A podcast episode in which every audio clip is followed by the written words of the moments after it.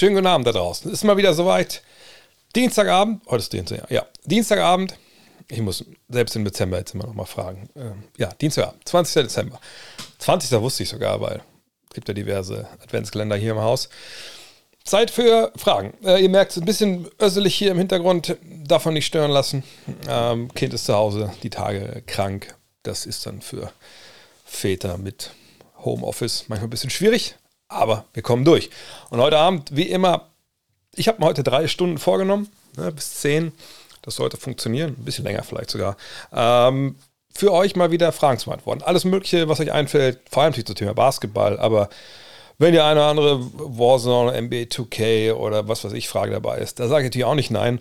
Und da oben geht schon los. Neue Follower, neue Subscriber. Man merkt direkt, die WM ist vorbei. da muss ich mir nicht mehr eure Aufmerksamkeit mit Messi, Mbappé und Co. Äh, teilen. Von daher, ja, wenn ihr in irgendeinem Punkt denkt, äh, ihr wollt folgen oder ein Abo geben, wie Kuno, äh, Kuno, Gott, Kuro, ich habe deine, äh, deine, deine Mail gesehen, äh, deine, deine, deine, Gott, ich bin, ihr merkt, ich bin im, im, Christmas Spirit. Kann auch dazu, kann auch daran liegen, dass ich heute äh, dreiviertel Stunden in einem Ballettsaal saß, wo unsere Tochter heute ein offenes Training hatte.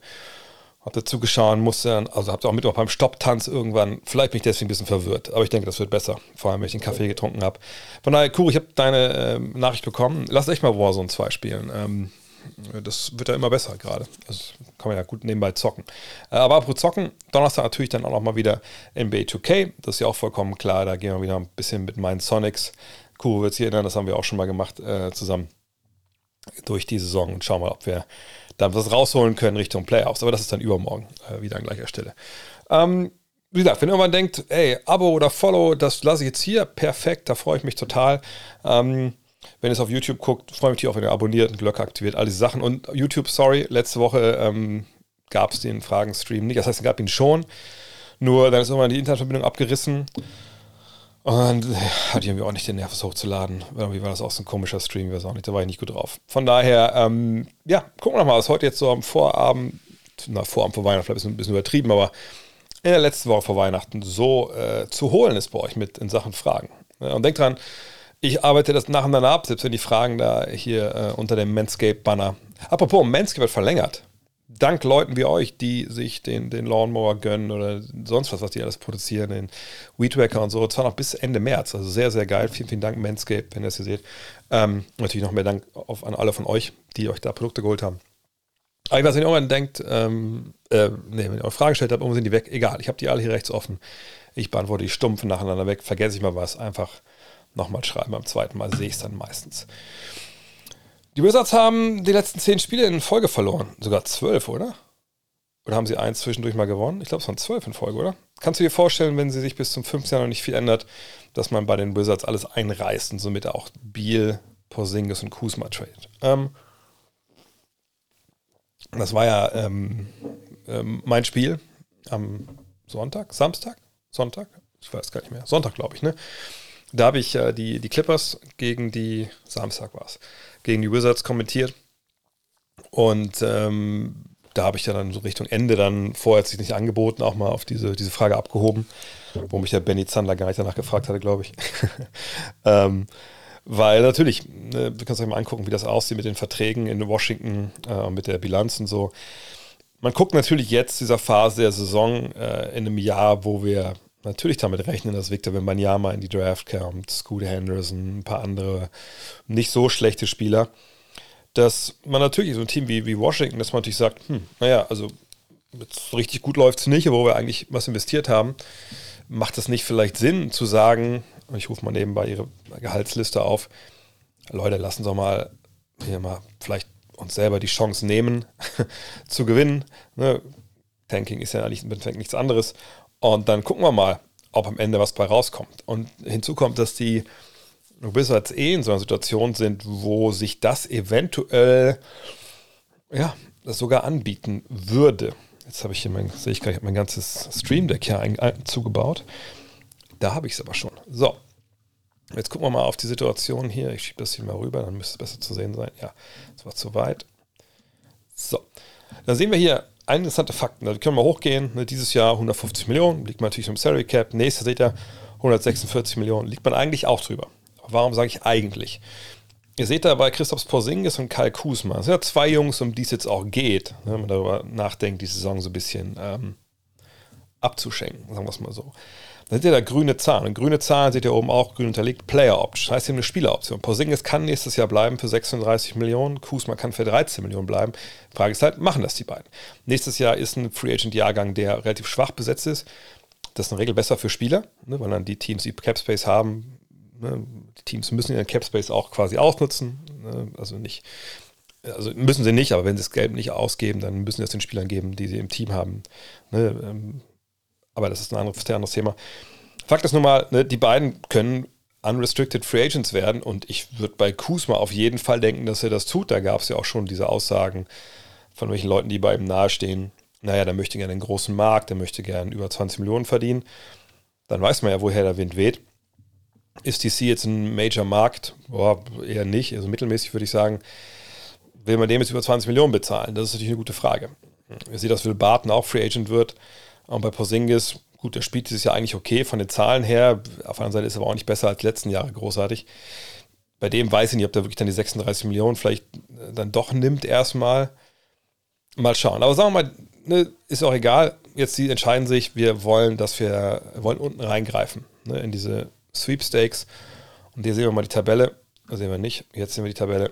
Ähm, da seht ihr hier, ne, Washington hat nur elf Siege, das ist genau viel wie Orlando und ist im Endeffekt nur drei Niederlagen oder drei Siege von Charlotte und Detroit entfernt. Also das ist nicht unmöglich, eines von den drei Teams zu sein, die mindestens 14% auf den ersten Pick Chance haben. Und ich zeige euch mal eine andere Seite, die ich ab und zu auch mal aufrufe. Da kann man nicht ganz gut sehen, wie diese Chancen halt sich verteilen. Seht das ja hier. Ähm, also die miesesten drei Teams derzeit, das wären Detroit, Charlotte und Houston, die hätten 14 Prozent, das sieht man hier hinten rechts, ne, overall, äh, Chance auf den ersten Pick, der vierte 12,5, der fünfte 10,5, das ist, ich meine, ich bin jetzt kein Mathematiker, aber so weit auseinander ist das alles nicht. Aber viel spannender ist ja eigentlich die Zahl daneben, da wo Top 4 drüber steht. Das heißt, diese, das sind die Chancen dieser Teams, unter den Top 4 zu landen. Und das ist natürlich nochmal ein ganz anderes Brett. Ne? Ich meine, ihr seht, das sind 52 Prozent. Damit kann man schon arbeiten. Wenn ihr mir sagt, ich habe eine 52-prozentige Chance, ähm, in einem starken Draft einen Spieler zu ziehen, der vielleicht, sagen wir es mal, greifen wir oben rein, All-Star wird, naja, dann kann man schon verstehen, warum Detroit, Charlotte und Houston da, da, da stehen und warum San Antonio und Orlando da stehen. Wo es bei Orlando natürlich gerade sehr, sehr gut läuft. Sprich, die Chancen auf Wembanyama ne, an Nummer 1 sind vielleicht ne, mit 14 Prozent 12,5, 10,5, ja, relativ gering. Aber einen sehr, sehr brauchbaren jungen Spieler zu ziehen, der dann auch ein paar Jahre bei dir für kleines Geld spielt, die Chancen sind natürlich sehr, sehr hoch im Endeffekt. Und wenn man jetzt sich wieder zurückkommt, wieder zu den, zu den Wizards, dann würde es vielleicht sogar Sinn machen zu sagen, hey, naja, also selbst wenn wir jetzt Porzingis und, und Kusma verlieren sollten, wenn wir Bradley Beal ähm, jetzt nochmal einen guten jungen Spieler an Seite stellen, das ist nicht die übelste Idee, oder? Ich, also das kann man schon so denken, wenn man möchte. Man kann auch sich an einen Trade von Bradley Beal denken, aber ihr seht vielleicht dieses Schloss da hinter dem Namen von Beal oder besser gesagt hinter den, hinter den Dollarzahlen. Dieses Schloss heißt, dass er, ich klicke mal auf seinen, seinen Namen, eine Sache in seinem Vertrag stehen hat, die nicht jede, viele Spieler haben. Ähm, und zwar, wo kann man das hier sehen? Hier unten. Er hat eine No-Trade-Klausel. Und das ist eine volle No-Trade. Das heißt, er kann jeden Deal, den irgendwie die Wizards einstielen wollen und den hin, hintraden wollen, kann er sagen, ja, machen wir, dann geht das durch. Oder kann er sagen, nee, habe ich keinen Bock drauf. Ist mir zu kalt, ist eine Scheißmannschaft, kann ich mir nicht vorstellen, ich will hier bleiben. Dann bleibt er da. Also Beal hat komplette Kontrolle über seine eigene Zukunft. Es sei denn, sie schmeißen ihn raus, aber dann kriegt er trotzdem das Geld. Ähm, deshalb, wenn man neu anfangen will, dann wahrscheinlich eher dann so mit Beal und dass man dann einen jungen Spieler eben Seite stellt. Es sei denn, der will weg, dann kann man natürlich alles einreißen. Aber diese großen Dinger zu drehen mit Trades von, von drei so wichtigen Spielern ist sicherlich nicht unmöglich. Aber da musst du schon ziemliche Eier in der Hose haben, wenn du das machen willst. Von eigenen Fans und so auch. Allerdings, wenn du es machst, ist es wahrscheinlich wirklich in dem Jahr, wo solche Spieler in die Draft kommen.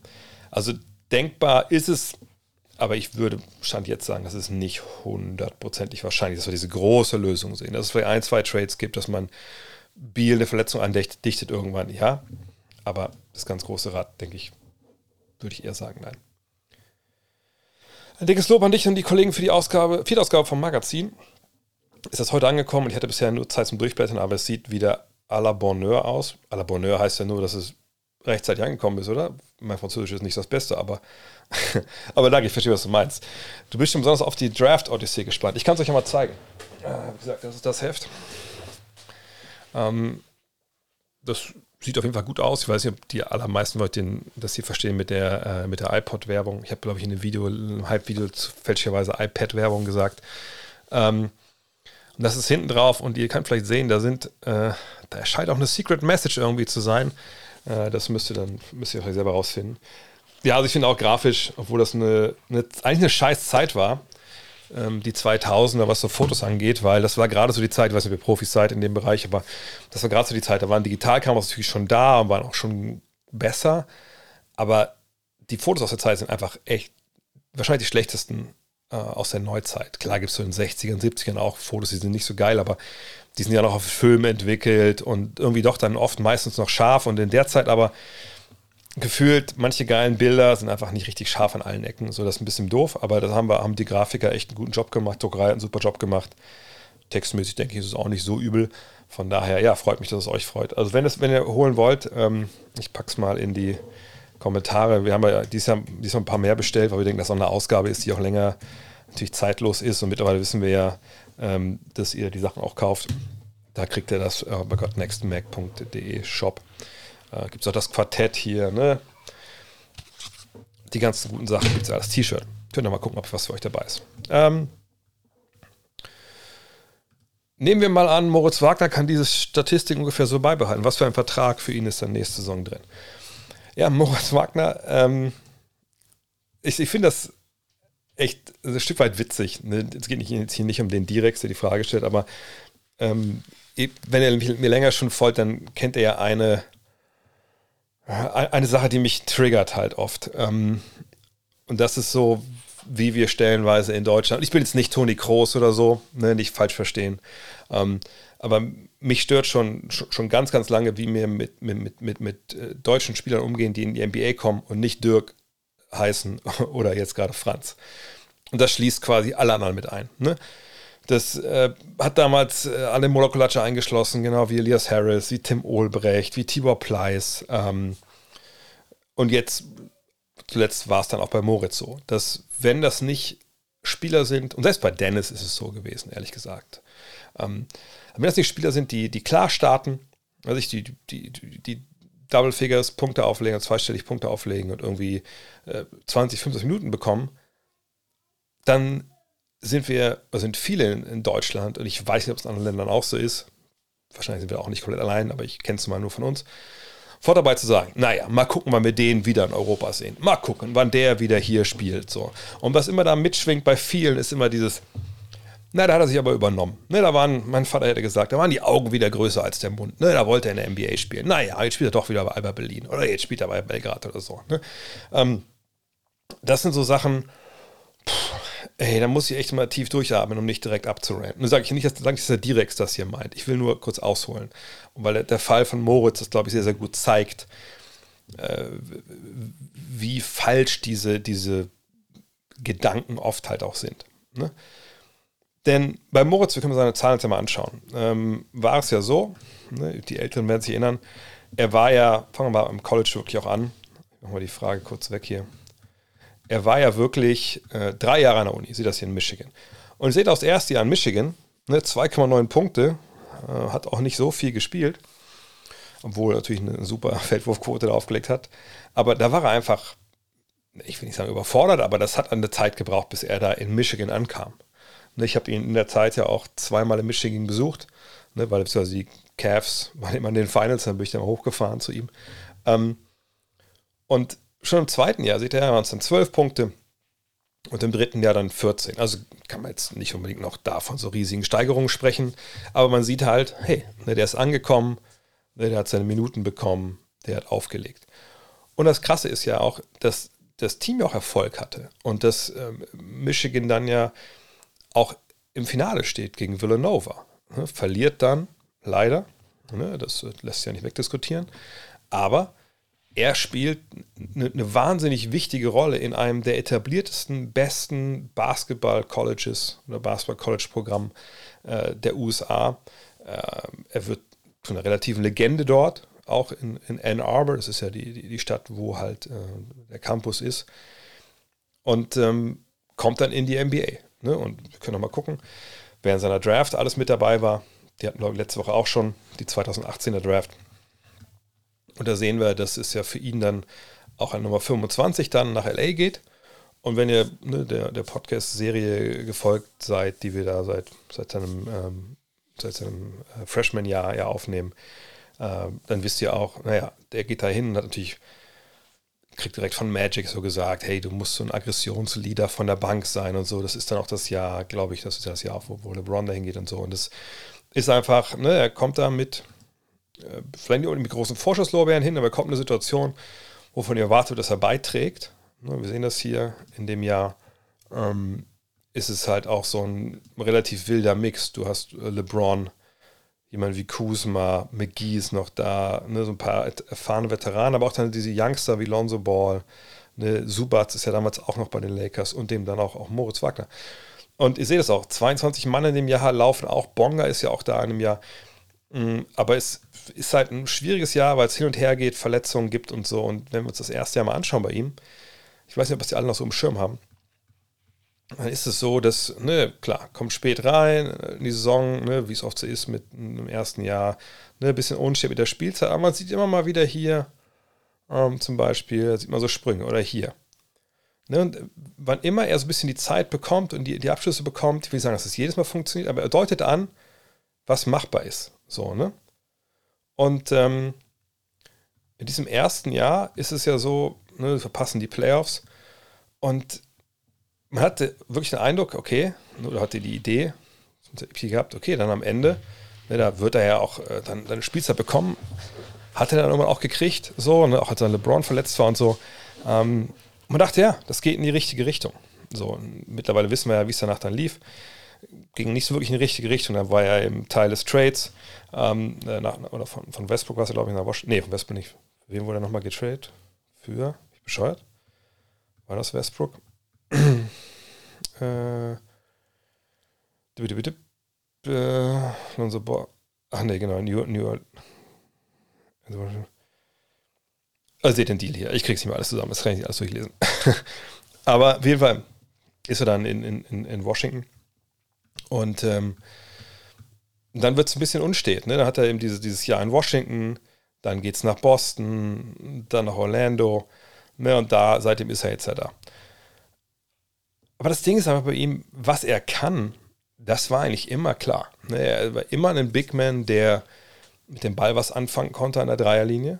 Das hat er in Michigan gespielt, wo, wo der viel auch so Hand-off-Actions und selber dann aufgelöst hat, zum Kopf gegangen ist und so. Ne? Er kann den Dreier werfen. Ähm, er kann aus dem Pick and Roll abrollen oder Pick and Pop äh, scoren. Er ist jemand, der viel Energie gibt. Hallo Paco. Ähm, das, das wissen wir alles über ihn. Und dass er ein NBA-Spieler ist mit all diesen Skills, das habe ich äh, auch immer gesagt. So, ja, das ist einer, der wird eine lange Karriere in der NBA haben, weil solche Spieler, selbst wenn die zwei Spiele nicht starten, die brauchst du von der Bank. Hat der defensive Problemchen? Ja, natürlich. Aber auch die ne, kann man ja kaschieren, wenn du neben ihm jemanden hast, der dann vielleicht ein Shotblocker ist, etc. So. Und ähm, trotzdem, obwohl das klar war mit den Skills, gab es immer wieder diese Stimmen, Jahr für Jahr, ey, der also mal gucken, was macht der denn da und so. Und dass man aber diesen Jungs ne, einfach mal Zeit gibt und auch mal versteht, in was für einem Kontext sie sich bewegen. Ne? Wenn du aus finanziellen Gründen, ne, und das, ich weiß nicht, ob bei jedem Trade das Finanzielle eine Rolle gespielt hat oder ob es darum ging, dass das andere Team auch Moritz Wagner wollte, aber wenn du eben in deinen ersten drei Jahren oder ersten, ja, ersten drei Jahren, im Endeffekt bei eins, zwei, drei Teams spielst, vier sogar, ich sag mal so, das ist nicht optimal für deine Entwicklung und so. Und jetzt, wo er sich dann ne, gesettelt hat, jetzt, wo er, ähm, seinen Bruder, ist natürlich auch eine tolle Situation für die beiden, aber was von einer jungen Mannschaft spielt, äh, wo auch neben ihm natürlich Jungs sich finden, wie Bamba, wie Ball, der natürlich die Entdeckung der Saison ist, die Shotblocker sind, die ein bisschen länger sind, wo er gut aufgehoben ist, nehmen man, dass er da jetzt funktioniert, ist für mich eigentlich keine so derartig riesige Überraschung. Ne? Und wenn wir uns die Zahlen mal anschauen, nochmal, dann sehen wir natürlich hier uns absolute, haben wir jetzt hier äh, eine Career High, äh, was die Punkte und Rebounds angeht. Wir sehen auch, die Minuten sind natürlich klar am höchsten, von daher lohnt sich immer der Blick dann auf die pro 36 Minuten.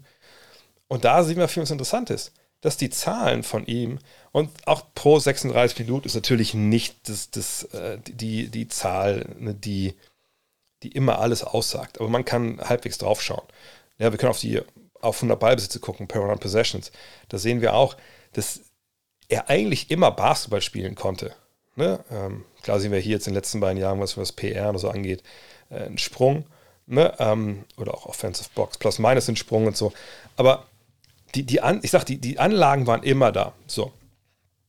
Und ähm, deshalb nächstes Jahr, äh, ich gehe jetzt nicht davon aus, dass er bis zum Ende des Jahres äh, diese Zahlen so durch auflegen kann.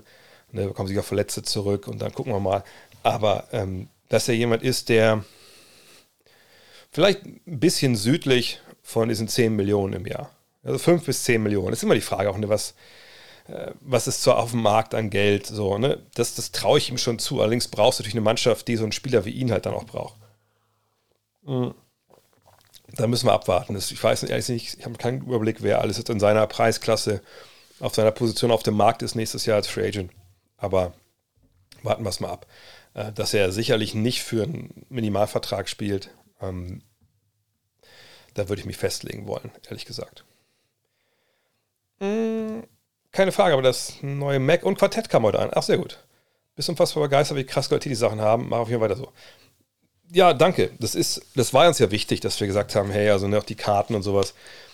Also ich war ja von den Karten, ich, habe ich als Kind Quartett gespielt? Ja, aber ich bin ja auch alt. Ich wusste nicht, dass das wirklich noch so ankommt. Ähm, ich war auch jetzt nicht überzeugt von den, von den äh, Bildern, aber und habe mich dann auch da reingeschaut. Aber ich habe klar gesagt, ey, das, also es muss schon geil sein, genau wie das Heft. Unser Heft, der Ansatz war ja, wir wollen keine Wegwerfware machen, die man im Kiosk kauft. Ich war ja, ich war so geschockt. Ich war seit Ewigkeit mal wieder bei, am, am, Bahnhof. Letzte Woche, als ich da in, in ähm, wie heißt das, in Hamburg war. Und äh, dann dachte ich mir, ach komm, äh, ich gehe mal rein bei, mh, hm, wie heißt Thalia, was ist die West am Bahnhof, da egal. Und dachte, ich gucke einfach mal, also aber ich gucke mal, ob es äh, mein Buch gibt hier, ähm, Love This Game. Ja, Thalia war das. Und ähm, wollte aber gucken, ja, was gibt es gerade so, gibt es was Neues auf dem Sportmagazinmarkt. Und wenn ich dann sehe, dass es gibt ja auch ein anderes Basketball-Magazin in Deutschland, das kostet mittlerweile, glaube ich, 6,50 Euro. Wo ich so denke, Alter, what? Ne, weil wir, als ich da gearbeitet habe, glaube ich, 3,90 Euro gekostet. Ähm, da frage ich mich wirklich, also wenn ich vergleiche, was man bei uns kriegt, ne, für, klar, natürlich auch ein bisschen mehr Geld, gar keine Frage, aber man kriegt ja auch, wenn man die Poster mal abzieht, das Dreifache der Seiten. Äh, also das ist ja was, das soll ja halten, das soll ja Ewigkeiten halten. Ne? Ähm, nee, das war mir immer, immer, ähm, immer wichtig, dass das auf jeden Fall ähm, auch hochwertig ist. Weil, wisst ihr, es ist ja für mich auch so, und auch für die anderen Jungs sicherlich auch, du kannst ja nicht, mir wird es unglaublich schwer fallen, jetzt in diesem, in diesem Alter, sag ich mal, so viel Liebe reinzupacken in, in so, ein, so ein Heft. Es ist wirklich, es ist schwer, das zu produzieren. Es ist schwer, das zu machen. Und dann zu sagen, ja, aber reicht aber das Laberpapier und ja, mach mal, mach mal billig, billig, so, dass das, das, das passt ja einfach nicht zusammen. Von daher, das versteht sich auch alles als Gesamtkonzept und dann muss auch die Qualität ähm, äh, stimmen. Ähm, ein Buch hast du auch bestellt, ja, da freue ich mich. Also, wie gesagt, auch immer gerne, ich freue mich über jeden, der das Buch gelesen hat und mir Feedback gibt. Ähm, weil äh, ich habe natürlich so unglaublich positives Feedback bisher, auch, auch bei Amazon und so. Ja, da gibt es das einzige, die einzige Seite, wo irgendwie Leute Rezensionen schreiben. Ähm, ja, vielen, vielen Dank. Aber das ist mir wichtig, dass ihr immer sagt, was euch gefällt, was euch vielleicht wünscht nochmal zur Zukunft. Weil natürlich gibt es schon ein bisschen Gedanken, ob man nochmal ein Buch schreibt, aber mir kommt es immer so vor, als hätte ich irgendwie fast schon alles geschrieben und dann, dann weiß ich immer nicht, ob es ob das lohnt, nochmal was zu schreiben, ehrlich gesagt, ob es dann nicht zu schwer wird. Aber das ist ein anderes Thema. Könntest du den Vucevic-Wendell Carter-Trade aus der Sicht der beiden Franchise bewerten? Wer hat den Trade gewonnen? Gucken wir doch mal. Ähm, und zwar, Nikola Vucevic, muss ja dazu sagen, ne, ist damals von den ähm, Orlando Magic getradet worden als, als All-Star, wie auch für All-Star, zweimal, genau, ähm, zu den Chicago Bulls. Und Hier haben wir den Deal. Die Frage mal weg. Ähm, hier unten. Also Trade by the Letter Magic mit Alpha Amino zu den Bulls für Manuel Carter, Otto Porter und ein 2021er First Round Pick. Das war Franz Wagner. Gut, wusste man damals nicht, jetzt weiß man es. Äh, und es gibt noch einen Erstrunden-Pick 2023. Und ähm, Orlando noch eine Trade Exception. Ähm, Trade Exception, First Round Pick Chicago. Ist, äh, obwohl, nee, ich glaube, es fehlt, glaube ich, ein Punkt oder ein Komma. Also, das ist äh, First Round Pick äh, Chicago's Own und äh, genau, der, genau, der Pick jetzt, darum ging es. Also der erste Pick, soll der Fehler, Fehler einfach, Fehler einfach, Komma, äh, Fehler einfach ähm, klammern. Also der erste Runden-Pick, der Franz war, der war nicht geschützt und der jetzt in der kommenden Saison, der ist Top 4 geschützt. Also wenn Top 4 landet, dann bleibt er bei Chicago. Das ist nicht so unwichtig zu wissen. Ähm, das ist natürlich ein Deal, muss man erstmal sich fragen, warum haben die aber die Bulls den damals gemacht? Also die Bulls haben ihn damals gemacht. Wir können vielleicht mal zurückgehen zu den Bulls. Äh, hier. Also die, die, Bulls holen ihn, um halt dann diese Mannschaft hier aufs Feld zu stellen und um eben anzugreifen. Also die Bulls wollten halt wirklich ein bisschen Furore wieder sorgen, nach Jahren, wo es halt nicht lief. Und, und die Idee war wirklich zu sagen, okay, ähm, ne, wir haben Zach Levine, ähm, sie holen ja dann auch noch ähm, im zweiten Deal ähm, heute, heute, heute ist echt der Wurm drin. DeMar Rosen und äh, Rosen, Levine, Vucevic plus hier Patrick Williams äh, und Kobe White. So, das sind so die Youngster. Ja, das sollte irgendwie so, so halbwegs funktionieren. Und, und der Grund ist auch relativ klar, wenn ihr euch die Geschichte anguckt, ja, der Bulls, hier die tollen, die, die, Jahre unter Jordan, dann dieser tiefe Fall, ne, die Ära Curry und Chandler. Dann kam immer Derrick Rose, Tom Thibodeau hier, ähm, einmal für die Conference 20 gereicht und danach. Aber eigentlich, wenn man ehrlich ist, ja, bis man halt dann hier die Conference Finals erreicht mit dieser Version 2021, 2022, ist man einfach irrelevant. Und man hat halt in Chicago gesagt, hey, wir wollen Relevanz, wir wollen rein. Und diese Idee, hey, wir haben Levine als einer, der draußen spielt, dynamisches Talent, Dreierschütze. Ähm, wir haben Vucevic, ist das falsch, äh, Vucevic, einen Big Man, der werfen kann von draußen. Wir haben dann DeRozan, der auch ne, in San Antonio dann seine Playmaker-Qualitäten gezeigt hat. Hey, das kann schon funktionieren. Wir wollen angreifen, wir wollen relevant sein, wir wollen nicht mehr äh, ja, Lottery-Team sein. Das konnte man schon verstehen. Aus heutiger Sicht muss man natürlich sagen, naja, äh, Vucevic wird nach der Saison jetzt Free Agent. Ich kann mir gut vorstellen, dass vielleicht sogar getradet wird dieses Jahr. Also, dass man den Kern zusammenhält, sehe ich eigentlich ehrlich gesagt nicht bei Chicago, weil Vucevic dann nicht alle äh, Fragen positiv beantworten konnte in seiner Zeit in Chicago. Und der Dreier vor allem war da nicht so sicher, wie man sich das gewünscht hat. Und jetzt wird man halt wahrscheinlich, ähm, wird so sein, dass man halt eine Franz Wagner hätte draften können. Hat man dann nicht bekommen. Ähm, jetzt je nachdem, wo man jetzt landet, dann landet man unter den Top 4, behält man den Pick. Aber ich denke mal, dass aller Wahrscheinlichkeit nach der Pick danach liegt, hat man noch einen Erstrunden-Pick verloren. Für was dann überhaupt? Ne, wirklich für, für was? So, und das ist es ist halt Swing and a Miss, wie die Amerikaner das nennen. Ne? Also du hast versucht, ne, dann so eine kleinere Big Three aufzubauen, du hast versucht, irgendwie relevant zu sein. Und ich finde das auch immer was, wo man sagen kann, ja, ey, das kann nicht immer funktionieren, aber ich habe auch ein Herz für Teams, die es probieren. Aber der Deal war natürlich für, für Orlando, gerade wenn sie jetzt sich an Nummer 5 oder so draften können, natürlich, ähm, obwohl ja, so schlecht werden die, die Bulls, glaube ich, nicht sein, ähm, war das natürlich äh, ein Deal, den Orlando gewonnen hat. Mm, Denkst du, die Raptors werden bald ein Rebuild einleiten und tanken? Die nächsten Spiele sind keine leichten, momentan klappt es gut wie gar nichts. Ja, das wundert mich ehrlich gesagt ein bisschen. Ich hatte das nicht so auf dem Schirm, dass Toronto derartig zusammenbricht. Wir haben gerade schon über Washington gesprochen. Äh, Toronto ist die Situation jetzt noch nicht ganz so katastrophal, was so die, die Spiele in Folge angeht, aber ihr seht das hier, ne? Zwei, vier, sechs Spiele in Folge nicht gewonnen. Ähm, davor war es auch nicht wirklich gut. Äh, wenn wir uns mal die Zahlen anschauen, dann sehen wir da oben ne, Offensivrating 14., Defensivrating 17. Das Mittelmaß, niedrige Pace, ähm, mal runter gucken hier. Ne, das ist eigentlich, wie gesagt, gelebtes Mittelmaß. Offensiv geht gar nichts zusammen, wenn man das sich mal anschaut. Ne? Äh, immerhin verlieren sie den Ball nicht, das ist schon mal gut und holen eine Menge Offensiv-Rebounds. Ähm, defensiv sind sie viele Turnover am Forcieren. Das wahrscheinlich hält sie nur halbwegs zusammen. Hier die Dreier treffen sie überhaupt gar nicht. Das wird dann wahrscheinlich auch die effektive Feldwurfquote so in den Keller reißen. Das ist alles nicht gut. Das ist alles nicht gut. Ähm, von daher, äh, ja, fragt man sich vor allem, woran liegt es denn? Das Team hier um Siakam, Van Vliet, Anunobi, Gary Trent, Scotty Barnes. Das sind ja fünf Jungs, die sind ja, ich will nicht sagen, die jedem Zweifel haben, sind, aber das sind ja Jungs, die können spielen. Ähm, da hat man auch ein paar 3D-Talente dabei, die ein bisschen mehr können als nur 3D. Man Otto Porter vor der Saison geholt, aber ihr seht hier, eine Verletzung, nicht viel dabei gewesen. Gleiche gilt für Thad Young. Obwohl, nee, sorry, der hat da viel gespielt, aber ähm, ne, ihr seht die Zahlen. Ähm, ich, ja, ich habe eigentlich nicht, nicht viele Spiele von den Raptors dieses Jahr bisher gesehen. Ähm, obwohl ich mir eigentlich letztes Jahr mal gut angu gerne angeguckt habe, gerade in der zweiten Hälfte, alle fit waren.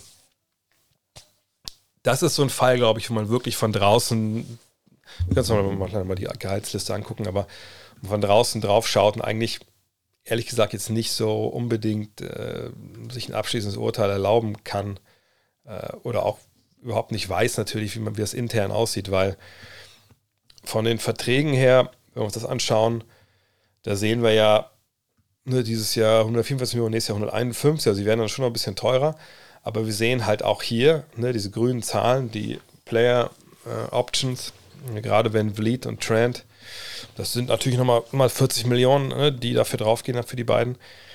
Was machen die damit? Also wenn Van Vliet, jetzt hat er, glaube ich, ein gutes Spiel wieder gemacht, aber ne, läuft nicht so wirklich geil von der Dreilinie für ihn. Vielleicht macht er das ja dann noch für 22 Millionen, keine Ahnung. Ähm, so richtig kann ich es echt nicht einschätzen, wenn ich ehrlich bin, denn das sind eigentlich gute Jungs, die haben einen geilen Trainer in Nick Nurse, die haben einen sehr, sehr umsichtigen Manager in Masai Ejiri. Jetzt könnt ihr trinken, meinen ehemaligen Zweitliga-Mannschaftskollegen. Aber ich habe das ja auch schon im Sommer gesagt, als es um Kevin Durant ging. Das war für mich der Kandidat hier, Toronto, mit dem besten Angebot, wenn sie es gemacht hätten für Durant. Ne, und das hätte dann sicherlich einen, ähm, Scotty Barnes beinhaltet und sicherlich dann ne, ein, zwei andere sehr, sehr wichtige Spieler. Aber man hätte Kevin Durant holen können. Kann man Kevin Durant heute noch holen? Weiß ich nicht, was dann in Brooklyn abgeht. Ich denke fast eher nicht. Hm, kann man einen anderen Superstar holen? Da würde ich mich fragen, welchen? Um hm, jetzt einzureißen, alles. Naja, also du musst ja dann, klar kann man sich Spieler holen, die schlechter sind oder Spieler, die Verträge auslaufen, aber du willst sicherlich auch Draftpicks dafür haben. Ich sag mal so, wenn wir jetzt über Washington gesprochen haben, gesagt haben, die sind ein Kandidat, dann ist das sicherlich auch ein Team, wo man drüber nachdenken kann.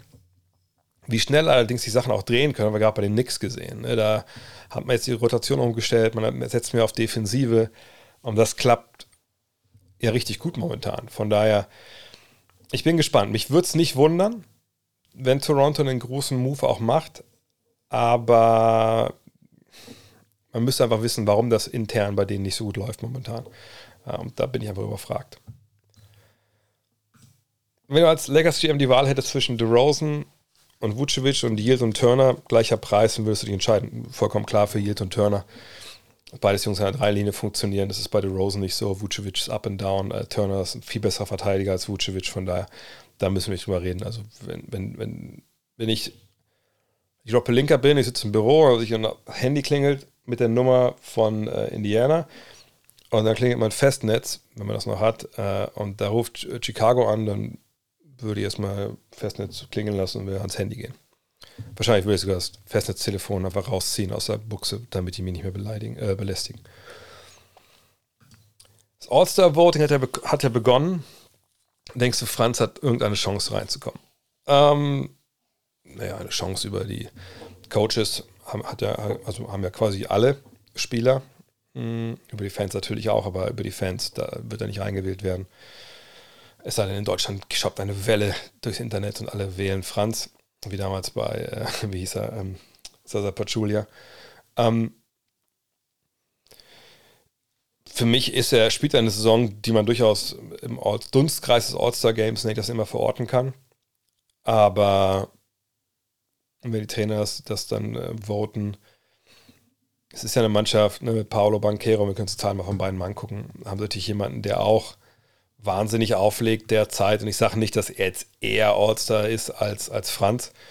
Was ich sage, ist, dass es natürlich schon sein kann in solchen äh, Teams wie da, bei denen jetzt, wo, hier sehen wir die Zahlen, zwei Mann so nah beieinander sind, äh, was so die Dinge angeht. Und wir sehen das auch Bankero ne, bei ungefähr gleicher Spielzeit, obwohl, wie jetzt noch 36 Minuten aus. Ähm, ja, doch, auch da noch besser auflegt. Also, was ich damit sagen will, also ich glaube nicht, dass einer von den beiden genug Stimmen bekommen würde von den Trainern, dass sie da reingerutschen. Kann man das bei beiden sicherlich rechtfertigen irgendwo? Ja, könnte man schon. Auf der anderen Seite ist natürlich auch die Konkurrenz, glaube ich, relativ hoch. Ich habe es mir nicht, nicht damit beschäftigt, weil ich denke, dass man nach äh, anderthalb Saisonmonaten ähm, jetzt schon das All-Star-Game fabulieren sollte. Das ist da vielleicht Zeit noch für den Januar, aber ähm, äh, ich sag mal so, er wird mehrfach All-Star werden in seiner Karriere. Aber dieses Jahr würde ich sagen, wäre das schon eine ziemliche Überraschung. Wenn Matt Ishbia nur die Suns kaufen möchte, müssen alle anderen 29 Besitzer zustimmen oder reicht eine Mehrheit? Oh, das habe ich jetzt ja gar nicht im Kopf, wenn ich, wenn ich ehrlich bin. Also ich weiß, es wird dann, äh, es gibt eine Abstimmung. Für meine Begriffe reicht eine Mehrheit, aber nagel mich da jetzt nicht drauf fest. So fit bin ich da jetzt auch nicht im, in der, wie heißt das nochmal? NBA, nicht Constitution. Äh, egal. Aber Matt Ishbia, das ist eine gute, das ist eine coole Geschichte. Ich habe das eben auch kurz, kurz vorher äh, gesehen, dass der das gekauft hatte. Und das Witzige ist halt, wenn es mal anschaut hier, dann sieht man, ja, bla bla bla, ne, hat eine Menge Kohle, gut, das war logisch, ne? So, und dann war er an Michigan State uh, University und steht hier, played in three straight Final Fours and won a national championship in 2000. Da dachte ich so, hä, what? Okay, in Augenschein, sein Geld hat, sein Vater hat Kohle gehabt, seht ihr hier, ne? Vater äh, hat diese Firma, wie heißt sie jetzt hier? Ähm, United Wholesale Mortgage. Das sind, äh, warte, was machen die? Äh, Closing Documentation for, ja, also machen so äh, Hypothekengeschäfte irgendwie sowas. Aber das Witzige ist halt, da habe ich mal nachgeguckt, wo der eigentlich, also was der eigentlich an der Uni gemacht hat. So, und es gibt ja hier BKRF auch für College Basketball. Äh, wie hieß er jetzt? Matt Isch, hat er nicht Ischbier geheißen? Warte mal. Ischbier. Hä? Wieso finde ich den nicht? Ach, College Football ist vielleicht auch dann ein bisschen das Falsche. Warte mal. also, Ischbier, da haben wir ihn noch. Und dann sehen wir mit Ischbier, ne, kleiner Guard, ne, 5'10, also das ist dann 1, gerade mal 1,80. Äh, und wir sehen dann hier, der war natürlich dann einfach, man, hat einfach nicht gespielt, ne? Also immer nur zwei, drei Minuten. Aber dann halt, was ist, dreimal Final Four. Das ist natürlich ziemlich geil. Ich guck mal gerade, wie man, kann man auch seine Game Logs, ja, warte mal. Hat er noch mal in, den Finals gespielt? Äh, ne, hey, was ist das für ein komisches Game Log? Das ist 2001, 2002 gewesen. Wie sagt er denn? Aber genau, wer wem hat er eigentlich zusammengespielt? Das ist eigentlich ganz interessant. Ah, hier, genau. Morris Peterson, Charlie Bell, ach, die Truppe war das. Jason Richardson, Bettine Cleaves, genau, und Matt Ishbier. Ja, ähm, bin ich gespannt, was, was der dann macht, aber ich denke mal, schlechter kann es ja nicht werden, äh, was zumindest die Arbeitskultur angeht.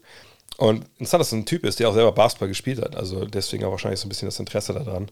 Ähm, mal gucken, wie es weitergeht. Vier Milliarden soll es ja gewesen sein.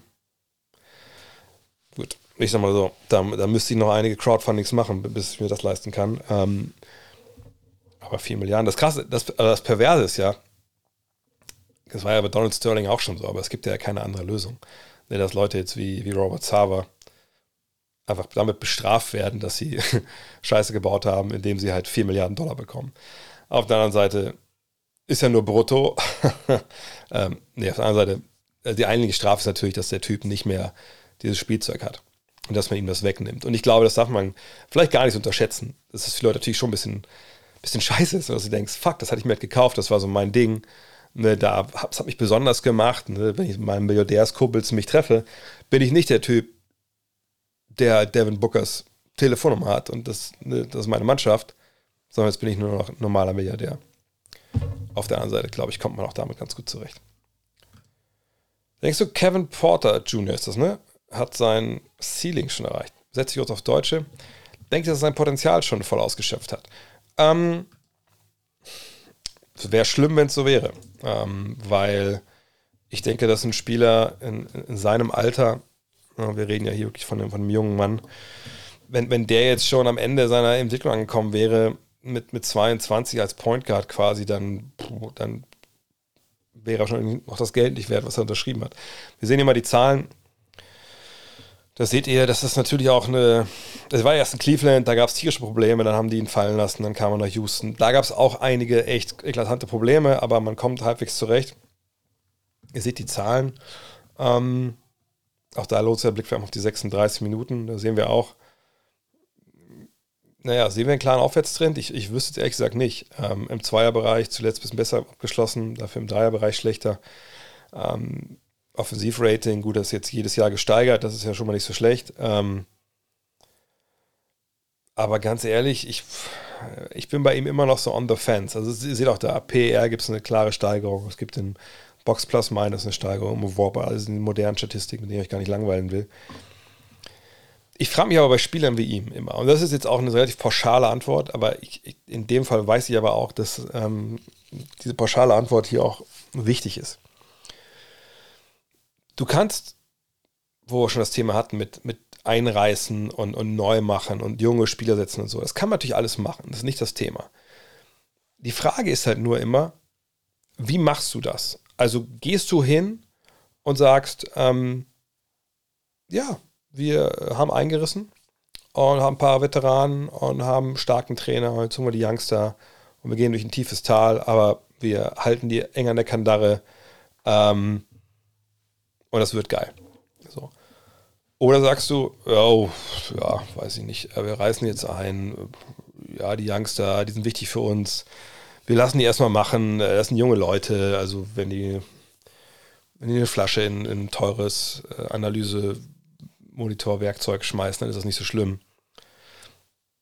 Weiß ich halt nicht, ob das dann der richtige Weg ist. Ne? Also ich bin äh, der klaren Meinung, dass egal wo du bist äh, in deiner äh, Entwicklung des Kaders oder der Franchise, dass du immer, die Amerikaner nennen das, ne, jemanden accountable halten. Also dass man sagt, hey, hier hat jeder eine Verantwortung, jeder hat seinen Job zu machen. Und es ist egal, ob wir jetzt 10 Spiele gewinnen oder, oder, oder 50, der Weg ist der gleiche. Ne? Und wir gehen diesen Weg und wir sind momentan nicht gut.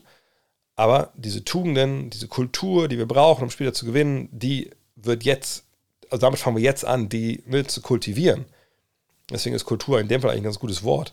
Ähm, und wir fangen nicht erst an, wenn wir vielleicht zwei, drei Top-Talente haben und dann holen wir ein paar Leute dazu, die, die, die Veteranen sind, sondern ne, wir haben jetzt schon die Kultur. Ähm, ne, Brad Brown damals bei den Sixers das, glaube ich, ganz gut gemacht, da auch zu Beginn. So, und ich glaube, das sehe ich in Houston aber nicht unbedingt so. Dieses Jahr, glaube ich, ist das erste Jahr, wo man sagen kann, hm, ist ein bisschen besser.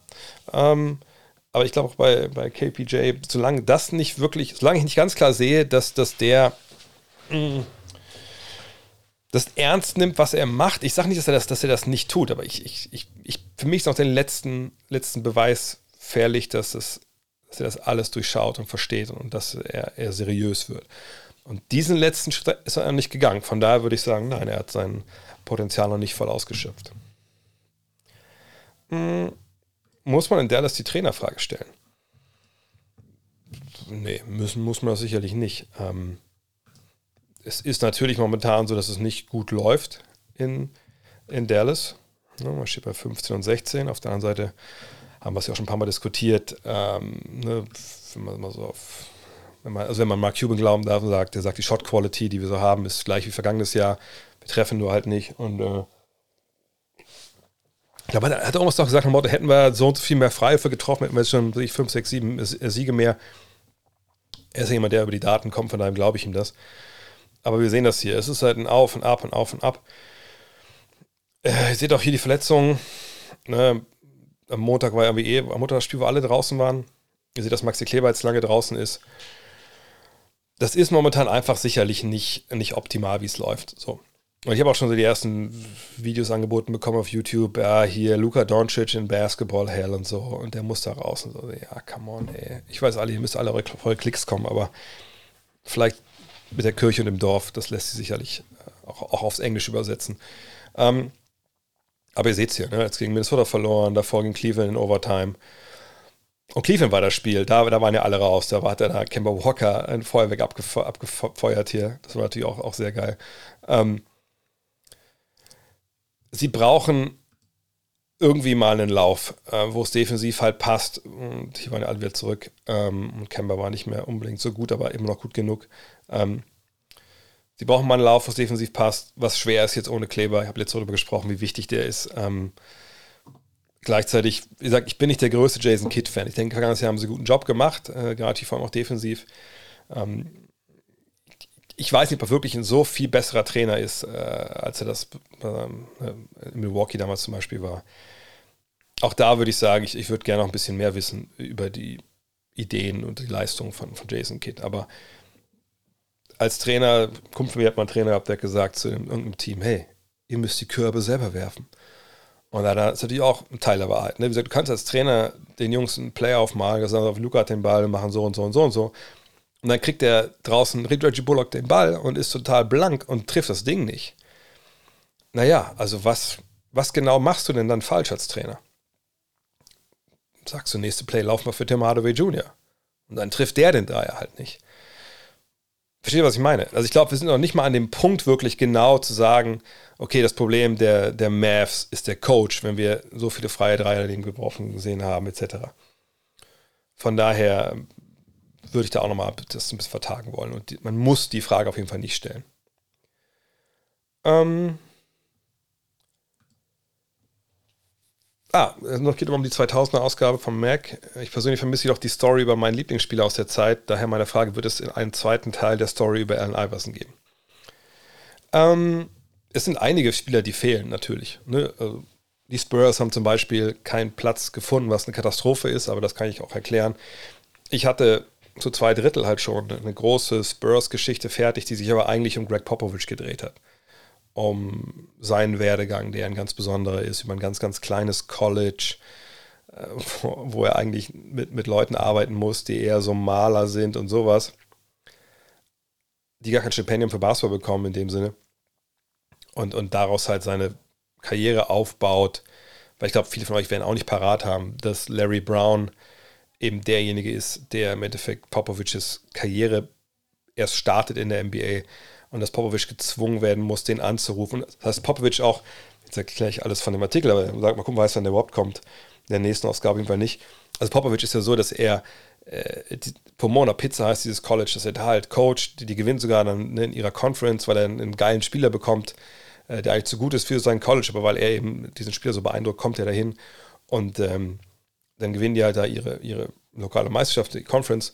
Und dann geht aber äh, Popovic erstmal auf einen Sabbatical für ein Jahr und sagt, nee, ich nehme eine Auszeit, ich, ich will über Basketball lernen. Äh, und nur anderem, da geht er eigentlich nach, nach UNC, äh, um da halt äh, mitzuarbeiten, ne, bei, bei, unter Dean Smith und so. Und da darf er aber quasi nur Bälle einfetten und äh, Luft reinpumpen. Und dann ist aber Larry Brown da, also ich hoffe, ihr kennt Larry Brown, ne, der Meistercoach von den Detroit Pistons damals 2004, der auch äh, ne, UNC-Wurzeln äh, hat. Und er sieht ihn da und sagt, ey, der ist damals Coach in Kansas an der Uni, also auch durch renommiertes Programm, sagt, ey, komm mal lieber zu uns nach Kansas, da kannst du auch wirklich mitarbeiten. Hier, wie gesagt, wachst du ja nur die Bälle ein. Und dann geht er dann mit und arbeitet da und sagt selber, in dem Jahr hat er mehr über Basketball gelernt als in den ganzen Jahrzehnten davor. Und der wird dann Trainer bei den San Antonio Spurs und Popovic ruft und sagt, hey Mensch, hast du nicht einen Job für mich? Und er sagt, ja Mann, auf jeden Fall hätte ich auch angerufen, komm her. Und dann ist alles seinen Lauf so. Äh, und eigentlich wollte ich, hatte ich das Schicht, hatte ich so zwei Drittel fertig, wollte dann über seine Karriere dazu kommen, wie, wie das sich in den Spurs wiedergespiegelt hat, in der Entwicklung, die dieses Team nimmt in den 2000ern. Ja. Aber dann waren andere Texte einfach viel zu lang und bevor ich dann meinen eigenen Text reinpresse ins Heft, ups, sorry, ähm, und einem freien Mitarbeiter das quasi das Gehalt nehme oder so, habe ich gesagt, nee, dann, äh, dann, dann, dann, kann man auch was anderes nochmal machen, wenn wir eine Trainerausgabe machen oder sonst was. Ähm, deshalb zum Beispiel die Spurs jetzt auch in dem Sinne nicht dabei. Was aber generell schwer war in der Ausgabe für mich und auch, ich weiß auch von ein, zwei anderen, die es auch gesagt haben, naja, die 2000er waren ja die Ausgabe, wo wir auch Five zum Beispiel an den Start gebracht haben, 2003. Äh, und gefühlt haben wir alle Stories aus den 2000ern schon mal selber geschrieben oder selber gelesen. Und das macht es dann immer schwer, nochmal einen neuen Ansatz zu finden. Und bei Iverson äh, hatten wir einfach nicht diese zündende Idee, was wir darüber machen. Und er kam, kommt in verschiedenen Sachen ähm, vor, aber ähm, wie gesagt, also eine richtige fette Story gibt es nicht. Aber Iverson wird sicherlich Und auch das ist immer schwierig für uns. Wir gucken ja voraus auch so ein bisschen, dass die fünfte Ausgabe wird The Dark Issue werden, ne, wo es darum geht, wirklich nur die dunkelsten Geschichten der NBA. Ähm, und ich skippe eigentlich keine Fragen. Also wenn ich deine Frage übersehen habe, stell sie gerne nochmal rein. Ähm, und ähm, danach kommt wahrscheinlich die, die Blink-Ausgabe, wo es um Entscheidungen geht. Eine ganze äh, Ausgabe nur unter dieser Prämisse.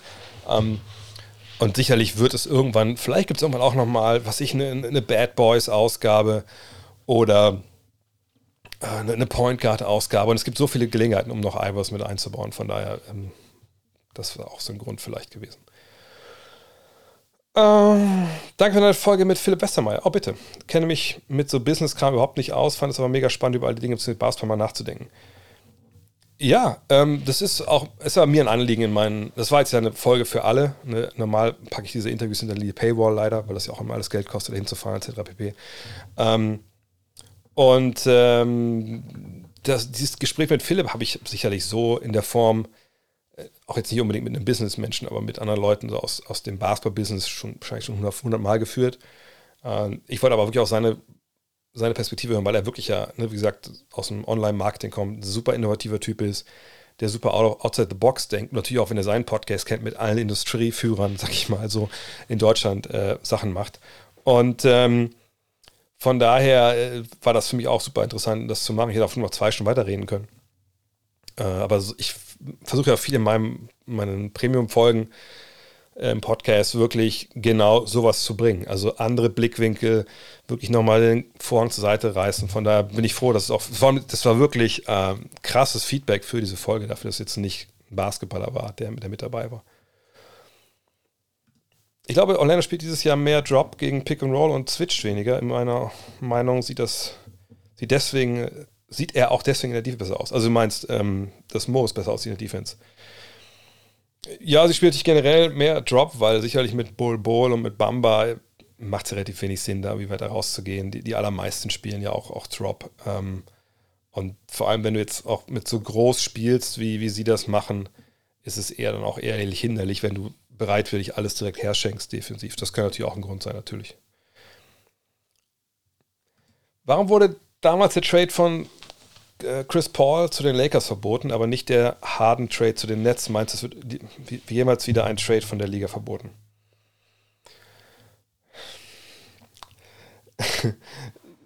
die Leute, die mich kennen, wissen, warum ich jetzt so gucke. Und das ist gar nichts gegen Captain Crunch hier.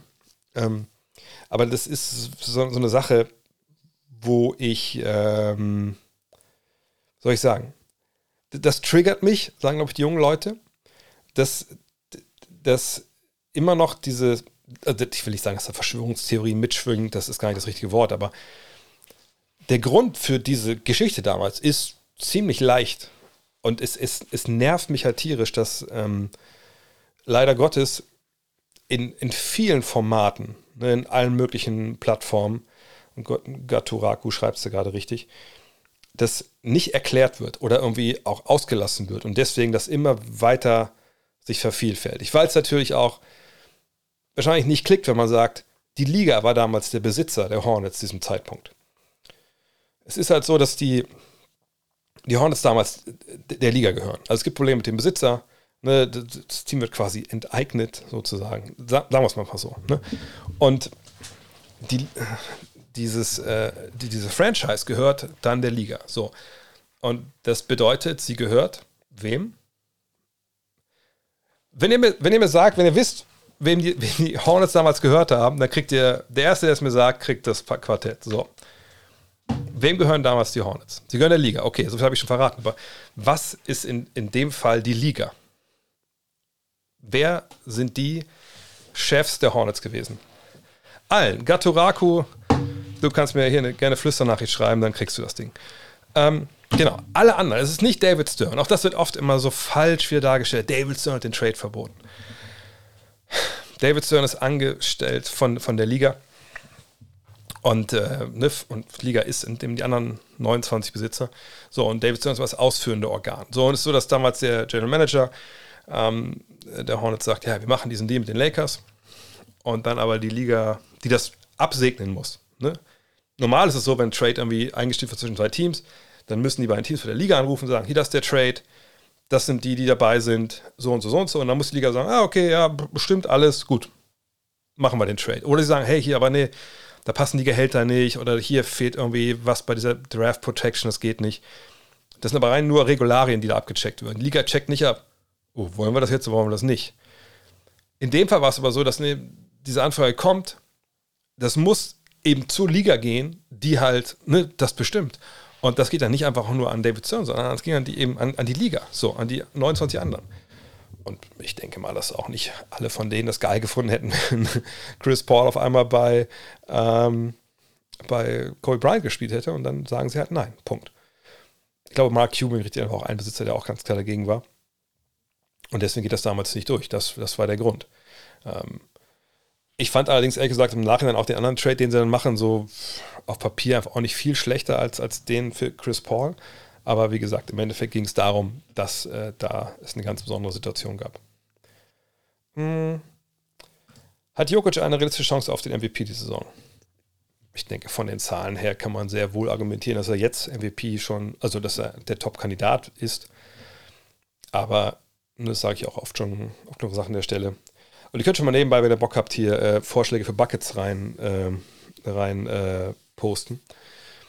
Ähm, ich würde behaupten wollen, dass er nicht äh, MVP wird dieses Jahr, egal was er noch macht, weil ne, die Wahlberechtigten immer auch so ein bisschen aufs Narrativ halt schauen.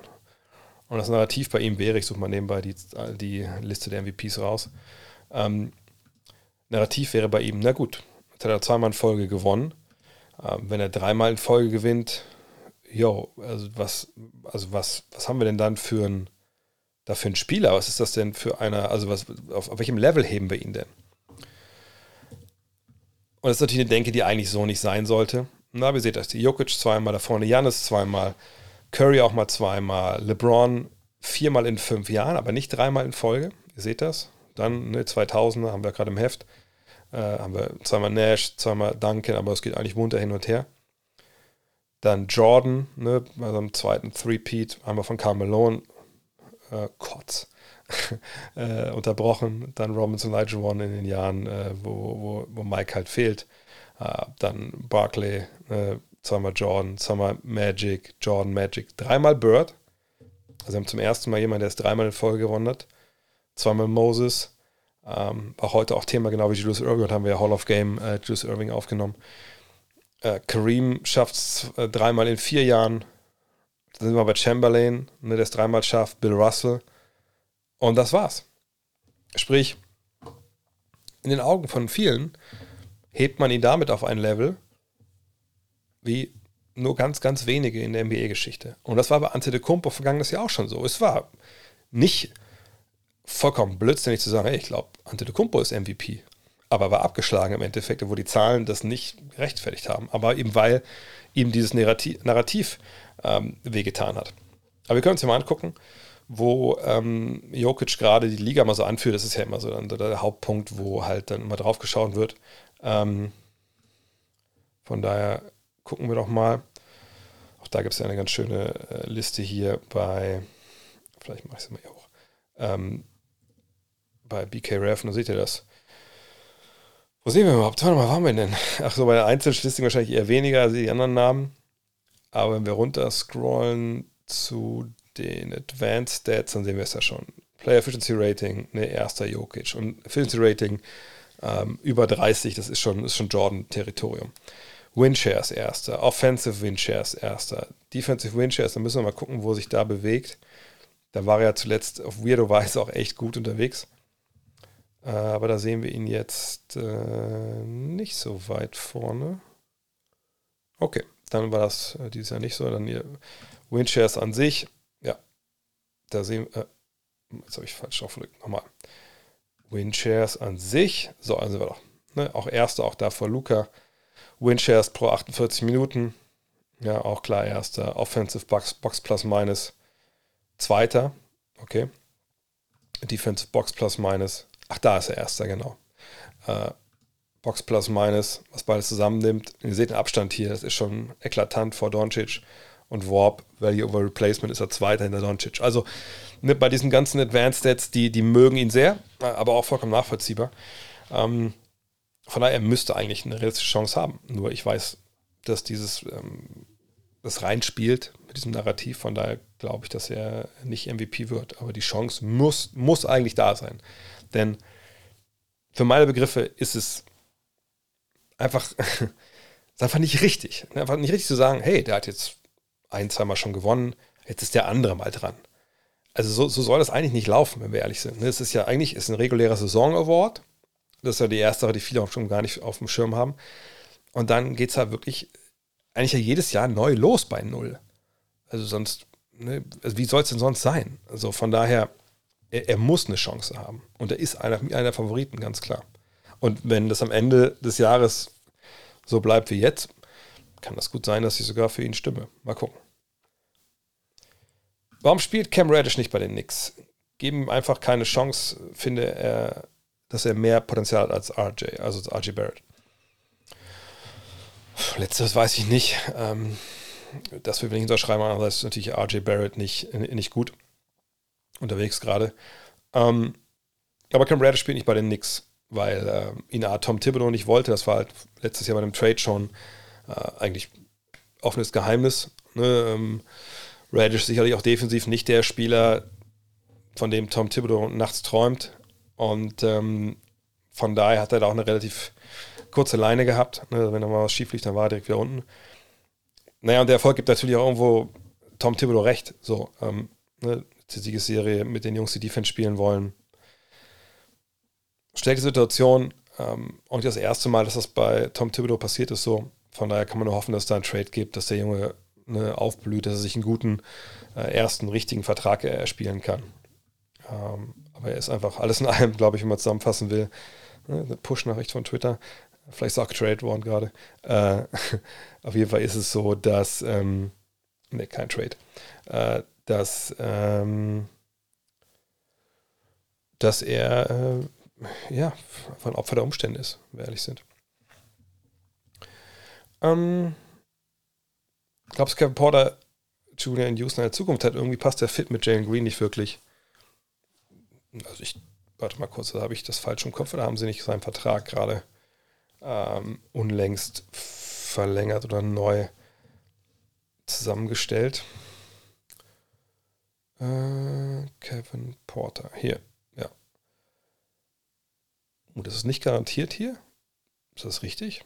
Das wäre natürlich ziemlich, das würde natürlich auch darauf hindeuten, dass dieser 224, 25 in Grau unterlegt, also nicht garantiert sind und dann, dass es eine Cluboption ist. Das zeigt ziemlich genau, glaube ich, die Vertrauensprobleme, die man hat, wenn man tagtäglich mit Kevin Porter Jr. zusammenarbeitet. Äh, aber natürlich hat man da jetzt ne, die Chance, alles mitzumachen, zu cutten, äh, zu traden. Ne? Ähm, und Kevin Porter Jr. hat einen ziemlichen Antrieb, wahrscheinlich in der Spur zu laufen. Aber und Jay und Green, ob die zusammenpassen oder nicht, ähm, das glaube ich, können wir noch nicht abschließend bewerten, einfach weil es da noch nicht darum geht, Spiele zu gewinnen. Das ist ein junger Backcourt, die lassen ihre Fehler machen. Ähm, man findet sicherlich Punkte, dass man sagt, na, vielleicht bräuchte der eine vielleicht ein bisschen weniger Offensivdrang als der andere. Aber das ist alles ein bisschen früh. Auf der Kevin Porter Jr., da kommt es nicht darauf an, was er auf dem Feld kann, da kommt es darauf an, was zwischen seinen Ohren los ist. Und wenn das scheiße läuft, dann passt wahrscheinlich nirgendwo wirklich hin. Meine nichts überraschen mich gerade, aber wie nachhaltig kann das sein? Und so wirklich irgendwo hin geht es mit diesem Team doch leider auch nicht. Ja, gucken wir uns aber nichts nochmal an, bevor ich rante gegen eine bestimmte Haltung in, in, in der Basketballwelt heutzutage. also, äh, sind jetzt bei 17 und 13, sind Sechster in der Eastern Conference. Ja, okay, liest jetzt nicht so richtig geil, aber wir sehen offensiv 13., defensiv 8. Und das sah vor ein paar Wochen noch nicht so richtig gut aus defensiv. Wir sehen jetzt die, die Siege, es sind äh, sieben Siege in Folge. Gucken wir mal, gegen wen sie da gespielt haben. Ob das jetzt nur äh, Houston und, äh, äh und die anderen Krüppelteams waren. Nein. Wir sehen die Siege durchaus legit. Ne? Cleveland geschlagen, auch in einem Spiel, was mehr so Anfang der 2000 hätte stattfinden sollen, vielleicht bei den Punkten. Atlanta unter 90 gehalten. Ne? Charlotte 102, das ist auch defensiv heutzutage durchaus super. Sacramento unter 100 gehalten, in Chicago, okay, Overtime, aber oder was in 120 ist eigentlich auch okay. Chicago unter 100 gehalten und gegen Indiana gewonnen. Ja, das sind alles durchaus gute Spiele. Jetzt guck, guck mal, es kommen noch, es war also Auswärtsspiele hier, ne? Ähm, und dann mal gucken, was jetzt dann gegen Golden State, Toronto und so passiert. Äh, aber das durchaus, das ist, das ist gut. Also da können wir nicht meckern. Das ist ähm, sicherlich was, wo man sagen kann, ja, das, das, das passt. Gucken wir uns mal die Statistiken hier an. Hm. Oh Gott, da sehen wir auch, ähm, dass das auch durchaus funktioniert. Ne? Randall und Brunson zusammen machen ihre, ihre 43 Punkte. Die Quoten sind okay. Die Dreierquote könnte sicherlich bei Randall besser sein. Aber okay, äh, Barrett, ne, nochmal, das nicht, nicht Gold. Da können wir einmal kurz bei Barrett mal auf die Splits gucken, wie das jetzt Monat zu Monat, vor allem von der Dreierlinie gelaufen ist, ob irgendwas besser lief zuletzt. Naja, immerhin. Also ja, seht das ja. Ne? Also 21 oder 20 Prozent, 30 und jetzt 36. Wenn er das so stabilisiert, dann wäre es natürlich gut. Ähm, Offensivrating ist auch gestiegen in der Zeit. Plus minus ist klar gestiegen, aber es ist natürlich auch gerade in den ähm, gerade äh, im Lauf von der Mannschaft, dann ist es auch relativ leicht, vielleicht auch äh, plus minus, plus minus gut zu sein. Aber äh, ich glaube, hauptsächlich diese beiden Herren hier sollte es eigentlich gehen wo man jetzt gar nicht glauben soll, dass Quentin Grimes und, und Miles McBride da jetzt äh, ne, großer Einfluss nehmen, vor allem nicht McBride. Da haben wir auf McBrides ähm, Zahlen mal gucken. Ne, hier gar nicht gespielt. Und wir haben gesagt, sieben Spiele, äh, seitdem geht es bergauf. Hat hier schon Spielzeit bekommen, das sieht man. Aber ne, hier, dieser Stretch, das ist schon ähm, auffällig, dass er knapp 18 Minuten kriegt die Quoten, das, da müssen wir, glaube ich, gar nicht drauf gucken. Das ist alles nicht so wirklich ähm, ergiebig. Außer die letzte Zahl ganz rechts. Ja, plus minus 6,3, also im Plus. Und das ähm, spricht dafür, dass eben Miles McBride gerade, und ich weiß nicht, ob es jetzt in den Zahlen jetzt hier ablesen lässt, ich denke mal eher nicht, aber wir schauen mal drauf. Und zwar, wenn ähm, man jetzt hier schaut, das ist jetzt so on-off. Also die obere Zeile ist hier, ne, wenn er auf dem Feld ist, ne, macht sein Team 105,6 Punkte, ist er runter vom Feld 115 Punkte, das ist minus 9,6, das ist nicht so richtig geil. Aber wir sehen hier was ganz anderes. Guck mal, wenn er auf dem Feld ist, macht der Gegner 93 Punkte. Sitzt er auf der Bank, macht er auf 100 Ballbesitze gerechnet 114,6 Punkte. Und das ist fast schon zu eklatant und zu krass, dass man denkt, Moment mal, das, das kann ja gar nicht sein. Ihr seht auch die Minutenzahl, 194 Minuten auf dem Feld, ne, 1267 unten. Aber auch das weist so in diese Richtung, dass man sagt, naja, also Thibodeau scheint da ja Verteidiger gefunden zu haben und defensiv scheint es zu funktionieren. Und mit Grimes und mit, mit McBride hast du Leute, die am Ball Druck machen. Äh, ich habe auch ein bisschen letztens rumgesurft bei äh, verschiedenen äh, Twitter, äh, Nix Twitter-Geschichten und so.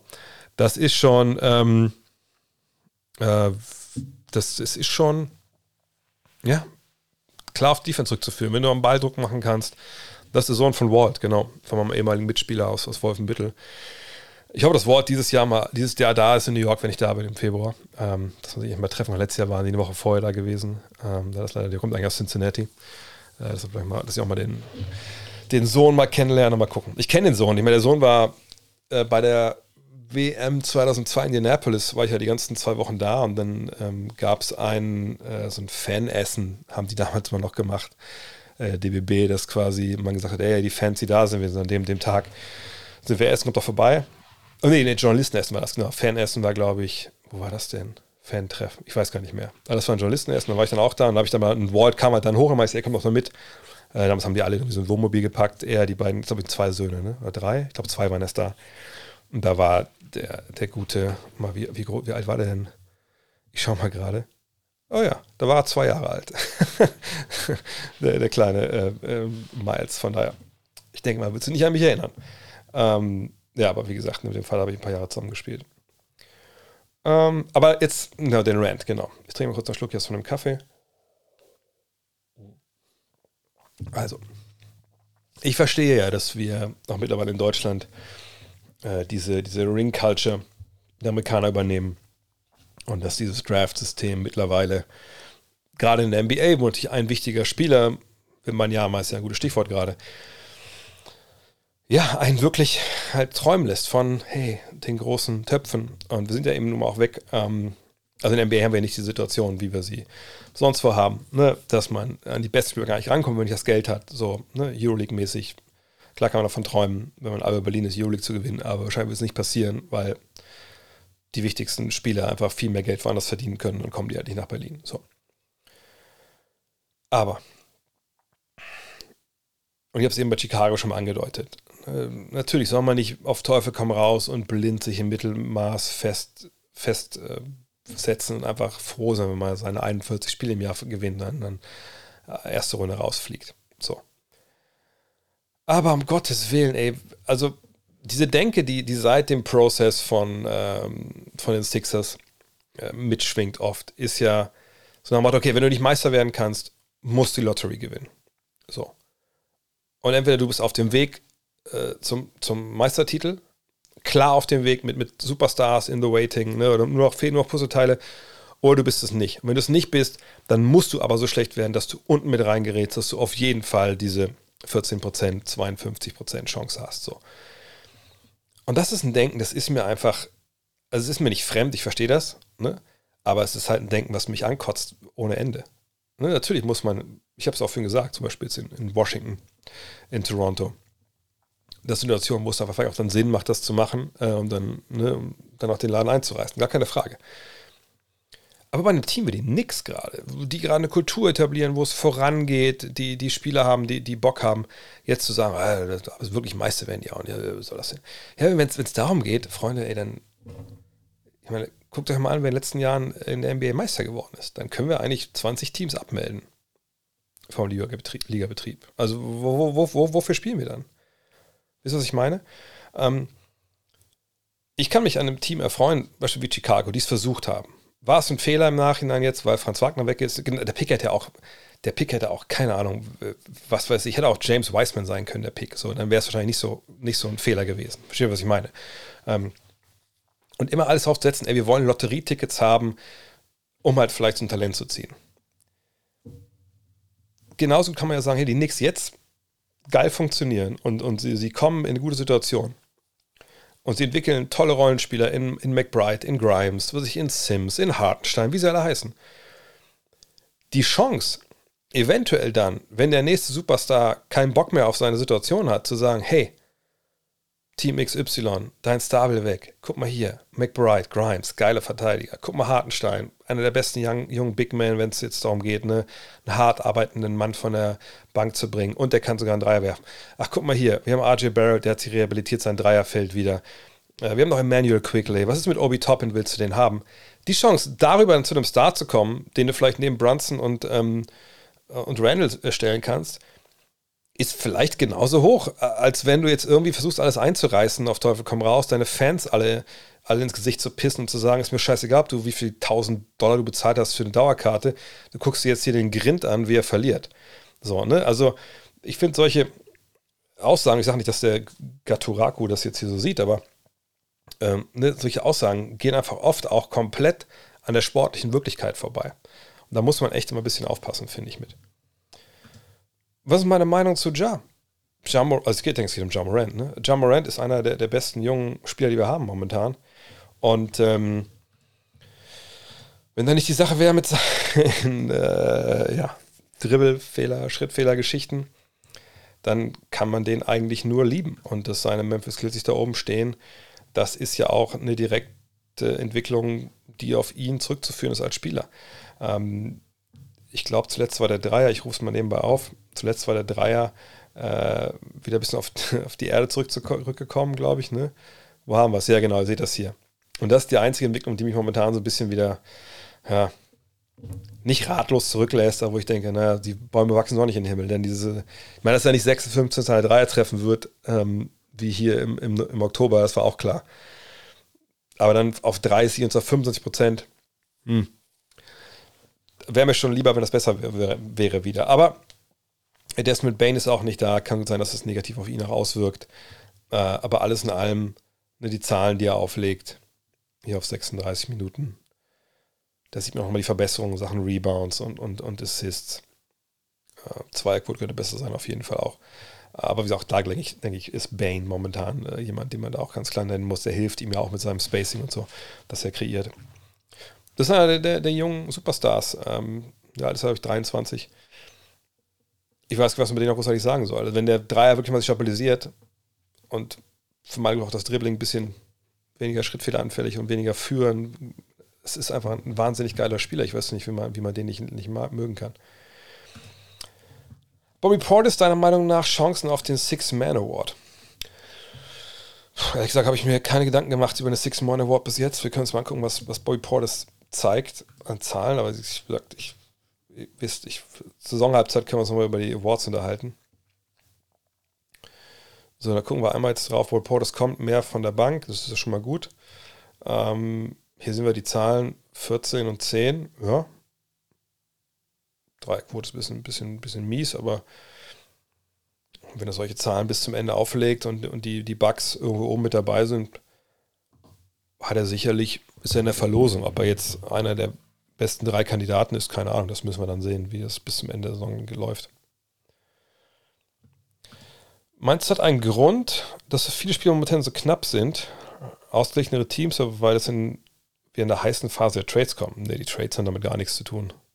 Ähm, dann hätten wir jedes Jahr um die Jahreszeit heiße, äh, knappe Spiele. Nö, ich meine, da reicht ja vielleicht auch ein Blick auf die Tabelle, oder? Ich meine, wir haben, äh, seht das ja, 19 Siege, so, das ist ja hier, guck das doch bitte mal an. Guck doch mal an, wie es hier oben aussieht. Allein bis hier. Wir haben fünf Mannschaften, die mehr oder weniger die gleiche Bilanz haben im Westen. Und, und ehrlich gesagt kann man ja eigentlich das alles hier noch mit dazu nehmen. Das ist ja alles eins. Also wenn wir die alle mit dazu nehmen, sagen es sind elf Mannschaften, die wahrscheinlich, wo man jeden Tag jeder jeden schlagen kann. So. Und äh, auch wenn wir jetzt hier im Osten zwei Teams haben, die vorne weglaufen, nehmen wir mal die dritte dazu. Brooklyn, da läuft es ja auch mittlerweile nach all den Unruhen. Philly, die hatten natürlich auch Verletzungsprobleme. Es kann gut sein, dass die natürlich auch, ähm, ja, also eigentlich vielleicht ein, zwei Siege mehr haben müssten. New York hat gerade einen Riesenlauf. Hier fangen ein bisschen die Problemzonen an, aber auch hier, ne, das ist einfach wahnsinnig eng beieinander. Das ist der Hauptgrund dafür, dass wir einfach gute Teams haben momentan, würde ich sagen. Ähm.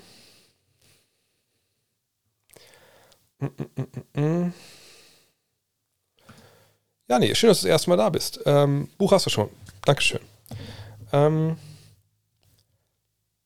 Shabbat Shalom und Happy Hanukkah. Ist das gerade? Ist gerade auf jeden Fall, aber ich, ich bin da ehrlich gesagt nicht so, nicht so drin in religiösen Dingen, wann jetzt genau irgendwas ist. Oh, Push-Nachricht von Twitter. Momentan muss man mal drauf gucken, finde ich. Ähm, oh, hier steht von Champs gerade. Uh, inside the Chicago Bulls concerning dynamics, the franchise and Zach Levine not seeing eye to eye. Mit wem? Uh, and the organization, oh, the franchise and Zach Levine not seeing eye to eye.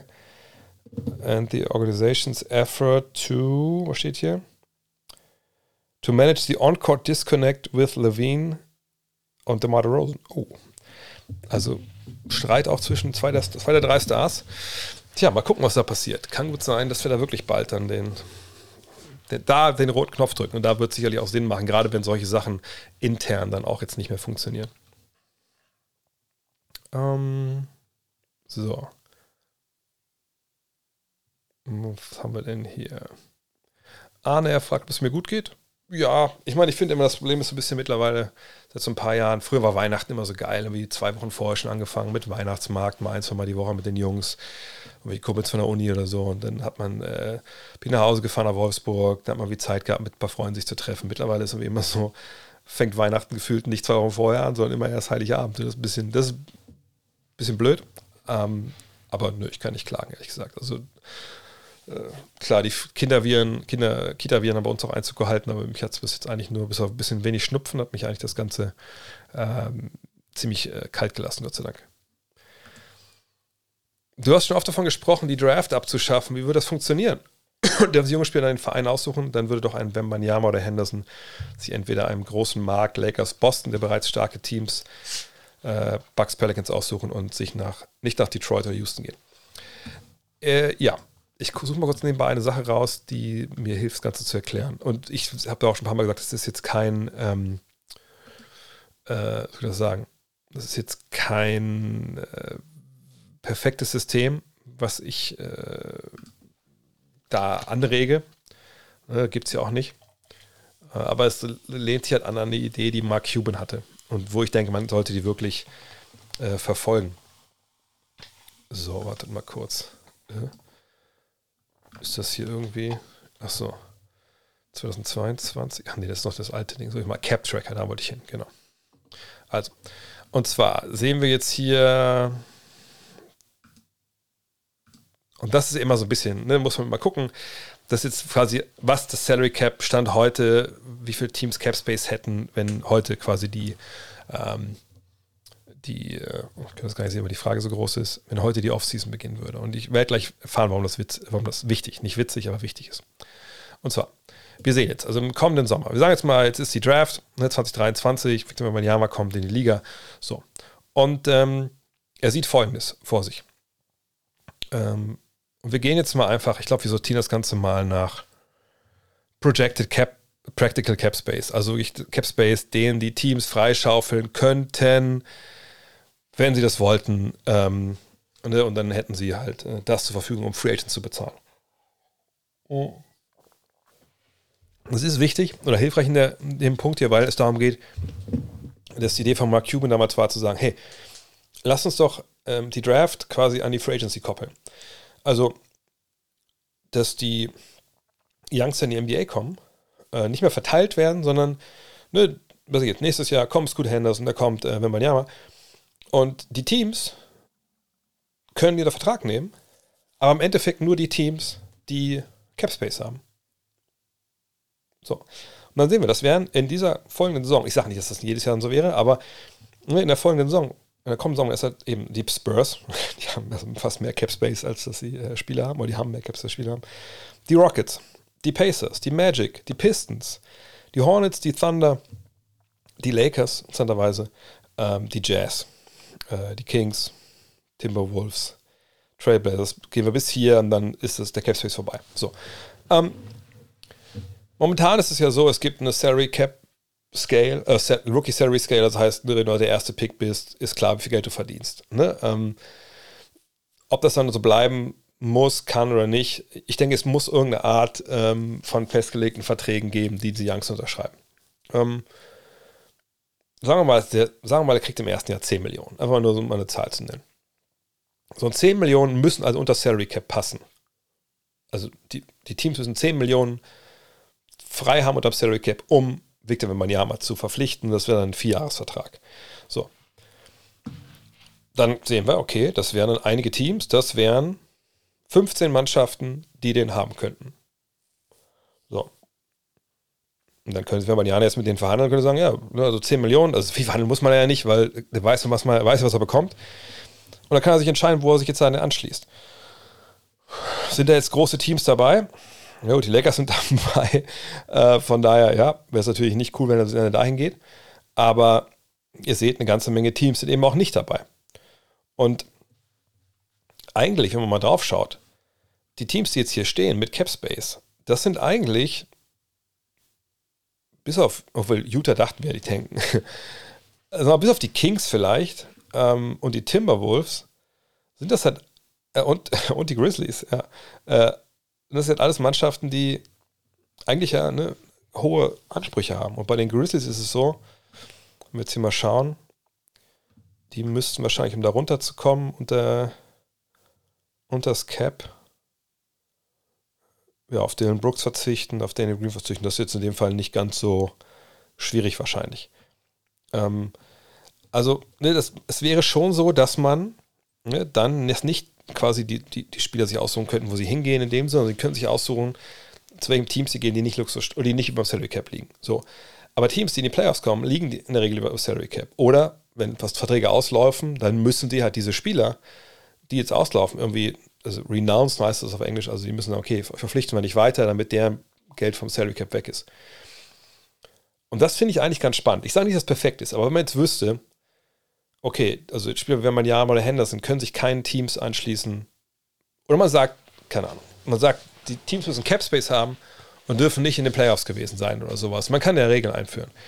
So ist, ist diese Idee, dass man halt Teams, die gut wirtschaften, ähm, Genau, man kommt nicht als Top-Talent nicht unbedingt zu den Stars. Ich meine, klar, wenn ein Team jetzt, ich, keine Ahnung, wie Oklahoma City vor, vor, vor zehn Jahren, wenn die, ne, keine Ahnung, Durant, Westbrook, Harden haben, äh, Ibaka und sind schon verdammt gut, haben alle noch ihre Rookie-Verträge und die haben noch Platz im Salary Cap, dann können die natürlich nochmal einen dazu holen. So.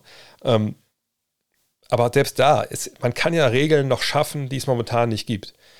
Also, äh, keine Ahnung, dass zum Beispiel ein Team, was ähm, äh, schon was ich. Äh, die Frage ist ja auch, ne, bei der Rookie Salary Cap Scale, jetzt wissen wir, der erste Rang kriegt so viel, der zweite so viel, der dritte so viel, der vierte so viel. Es gibt ja diese Rangfolge gar nicht mehr. Also, ne, wie macht man das in den Verträgen? Kann jeder dann für 10 Minuten unterschreiben? Oder, oder ne? das sind alles so Fragen, die man noch klären muss. Aber die Idee wäre zu sagen, okay, ne, also äh, es geht über Salary Cap, du musst Platz haben, um dich zu verpflichten. Vielleicht sagt man auch, hey, es gibt keine, kein, kein Rookie Salary Scale mehr, sondern du kannst den Spielern noch viel mehr bezahlen und dann kann wirklich mal Henderson könnte, oder sagen wir mal, wenn man ja einmal kommt rein und sagt, ja, Geld ist mir jetzt doch nicht so unwichtig. Also ist ja schön, dass ich in, äh, weiß ich nicht, in, in New York spielen kann, äh, in LA spielen kann. Wo sind sie denn jetzt hier?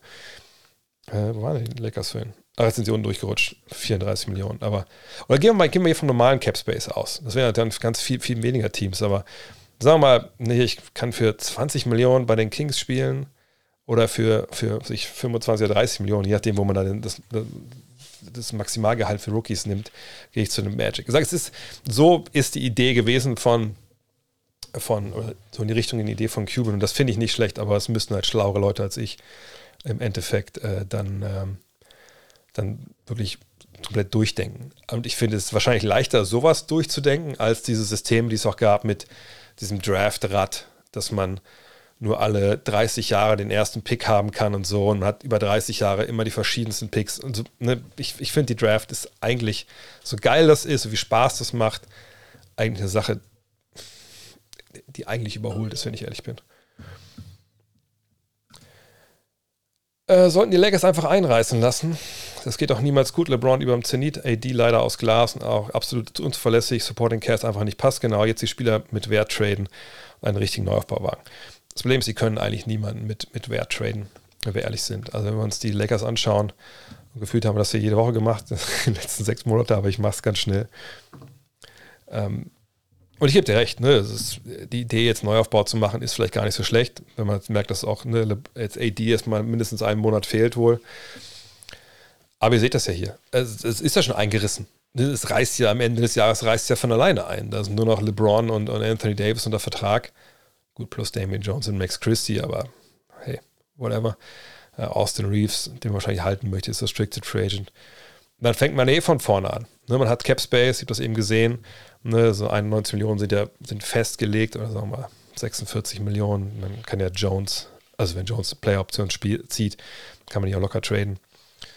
Ähm, von daher, man kann ja, man fängt ja eh neu an. Nur, es geht nicht darum, hier jetzt Walker zu traden oder Beverly oder so. Die sind eh weg nächstes Jahr, wenn man sie nicht will. Der Pick, der Draft-Pick liegt bei New Orleans durch den Davis Trade. Also es macht keinen Sinn, jetzt irgendwas einzureißen dieses Jahr nächsten Sommer sich zu überlegen, wollen wir um LeBron James und Anthony Davis aufbauen? Das ist vielleicht eine, eine valide Frage, die man sich stellen sollte. Frage ist halt, ja, wer, wer, will LeBron haben in dem Alter für das Geld? Was kriegt man für einen Gegenwert dafür? Sicherlich nicht vier, fünf Draftpicks irgendwie in der ersten Runde. Davis, mein Gott, die anderen wissen ja auch, dass der verletzt ist andauernd. Also ich, ich glaube, diese Option ist ehrlich gesagt eine, die sich gar nicht wirklich äh, zeigt, wenn ich, wenn ich ehrlich bin. Zumal es auch keinen Sinn macht, nächsten Jahre schlecht zu sein, weil ne, alle zwei Jahre ist der Pick sowieso bei den Pelicans und sonst gibt es ja diese Pick-Trades. Pick, äh, Tausche, Tausche. Täusche, Tausche. Glaubst du, Boban bekommt nach dieser Saison noch einen Vertrag in der NBA? Seine Spielbarkeit war ja schon immer ein Problem und er wird auch nicht jünger. Trotzdem hat er gerade den Mavs ab und an ein paar Minuten in der Regular Season gegeben und seine Qualität als Mitspieler sind ja eigentlich nicht bekannt. Ich kann es mir gut vorstellen, dass er einfach irgendwo als ähm, Veteran dabei ist, ein langer Spieler ist. Was man nicht vergessen darf, sicherlich ähm, äh, wird nicht so viel trainiert wie, wie in Europa, ne, natürlich, aber wenn du mal trainierst, du brauchst ja auch ein paar lange Leute und äh, mit jemandem wie ihm zu trainieren, ist halt auch eine ganz eigene Challenge. Ich habe auch mit jemandem mal zusammen gespielt, der 2 Meter, jetzt muss ich überlegen, 21 war das ist schon was anderes, wenn der vor dir steht äh, am Brett. So, ne? Ähm, aber er ist einfach ein guter Typ für, für die, für die Teamchemie etc. Äh, bringt dich weiter, zeigt den Jungs, wie, wie sie arbeiten müssen und ist wahrscheinlich mit mehr wie auch ein Coach in der Kabine mittlerweile. Ähm, aber keine Ahnung, was er auch selber will. Ob er sagt, er will nochmal, wie, keine Ahnung, in Belgrad spielen, in irgendwelche Richtungen, in die Richtung oder Euroleague. Warten wir es ab. Das kann auch, ehrlich gesagt, keiner beantworten. Das hängt dann von vielen Faktoren ab. Mhm. Ähm, wird Steve Nash nochmal Head Coach in der NBA? Ich wüsste nicht, warum nicht. Ähm, ich glaube, äh, man kann, wenn er jetzt zum Forschungsgespräch kommt, man, man spricht mit ihm, man lässt sich von ihm so ein bisschen zeigen, wie er mit der, mit der eigenen Franchise dann operiert, was er für Ideen hat. Und ihr fragt ja, was war, Junge hier in Brooklyn? Pff, da, das war ja nicht so geil und so. Und dann kann er die sagen, ey, willst du mich verarschen? Hast du mal gesehen, was da los war? Also wenn wir jeden Tag irgendwie mit einem Point Guard alle zwei Tage mit, mit, mit einem Sack voll Weihrauch durch die Halle läuft äh, und mir erzählen will, die Erde ist flach äh, und der andere Typ sagt in der Presse, wenn ich nicht gefeuert werde, ähm, dann, dann geht er. Naja, was, was erwartest du denn, wie, wie soll ich denn damit arbeiten? Also, also meinst du, irgendwer hat, hat in dem Jahr einen schwereren Job als ich als Trainer? Dann kann man da nicht unbedingt sagen, nee, du erzählst ja Blödsinn. Das sind ja durchaus valide Gründe, die er dann angibt dafür, dass es nicht geklappt hat. Und Verletzungen waren ja auch real. Von daher, wenn er das möchte, glaube ich schon, dass wir Steve Nash nochmal sehen. Äh, die Frage ist ja auch, nach dem Jahr, nach den Jahren, tust du das nochmal an? Ich meine, er hat die Liebe fürs Spiel und Ende, gar keine Frage. Wir haben auch bei Hall of Game die Folge bei ihm gemacht. Ähm, der, will natürlich, äh, der hat Bock. Aber ich glaube, nach diesen Jahren ist vielleicht auch dann ein bisschen, bisschen weniger Bock. Aber ich, wenn ich Geld aufsetzen würde, würde ich sagen, ja, ich, ich glaube, der wird nochmal Headcoach sein. Hm. Was haben wir denn noch? Äh, Zion ist top. ja, Zion ist top, das ist keine Frage. Äh, nur defensiv ist halt nicht so top. Achso, Zion ist top im Sinne von, achso, Zion war top. Sorry, jetzt habe ich es verstanden. ähm, heute Mac Nummer 4 bekommen, auch da. Ja, vielen, vielen Dank, äh, dass du bekommen hast. Und danke, vielleicht mal kurz den Hinweis, weil ich ja Cello gerade sehe. Ne, gesagt, wenn ihr ein Abo dalassen wollt, jetzt vielleicht ein guter Punkt oder ein Follow, wenn ihr mich noch nicht kanntet vor diesem Abend. Ähm, ja, die Mac, also vielleicht, weil die es noch nicht haben, ne? momentan bei der Post, ne, wie in allen Bereichen, ne, viele Personalausfälle etc. pp. Eh viel zu tun, Weihnachten. Ich glaube, wenn das schon mal irgendwie, ich habe auch mal bei UPS gearbeitet, ein paar Monate, das ist dann kein Spaß vor Weihnachten. Also, ne, ich hoffe, dass alles natürlich bekommen, aber ähm, wer weiß, ob es bei jedem funktioniert. Ich drücke natürlich die Daumen. Weil bei uns werden die alle am gleichen Tag rausgeschickt. Wir haben mal so einen Versanddienstleister, der, der alles zusammen rausnagelt am gleichen Tag. Äh, was haben wir noch? Über die Bulls haben wir schon gesprochen, genau, ob sie alles auseinander blasen sollen und so. Haben wir schon gehabt. Mm.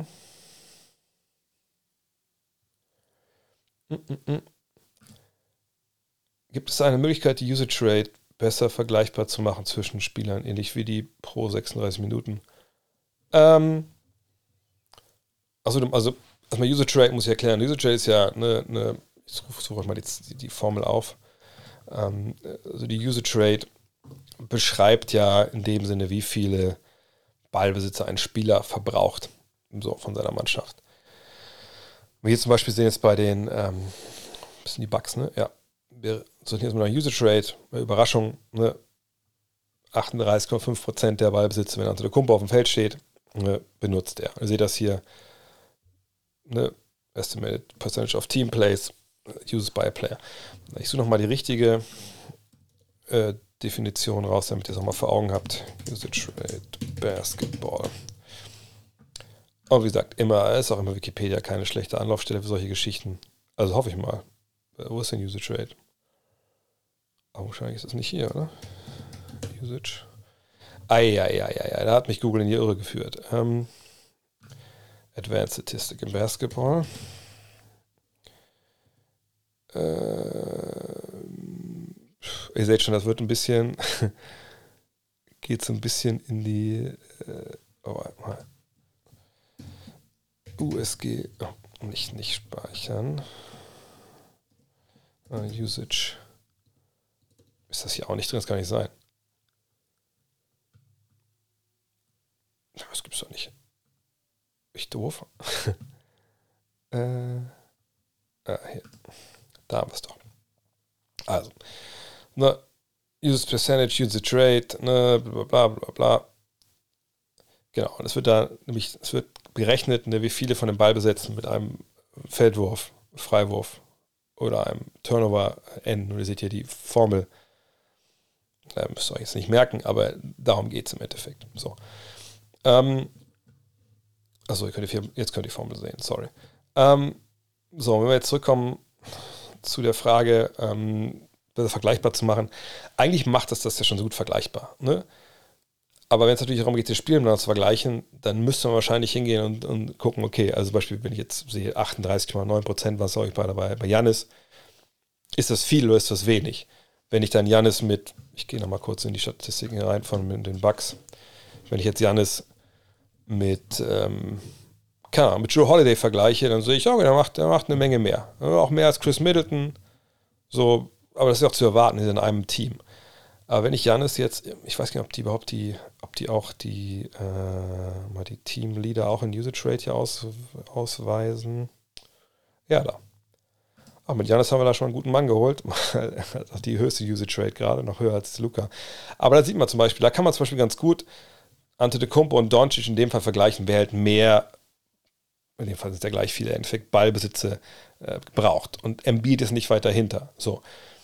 Also Spieler der gleichen Rolle im Sinne von ne, Antetokounmpo, Doncic, Embiid, alles die Franchise-Player, alles die Jungs, die, die am meisten sagen wir, regeln für ihre Mannschaften. Da kann man es halt gut vergleichen. Da kann man gut schauen. So.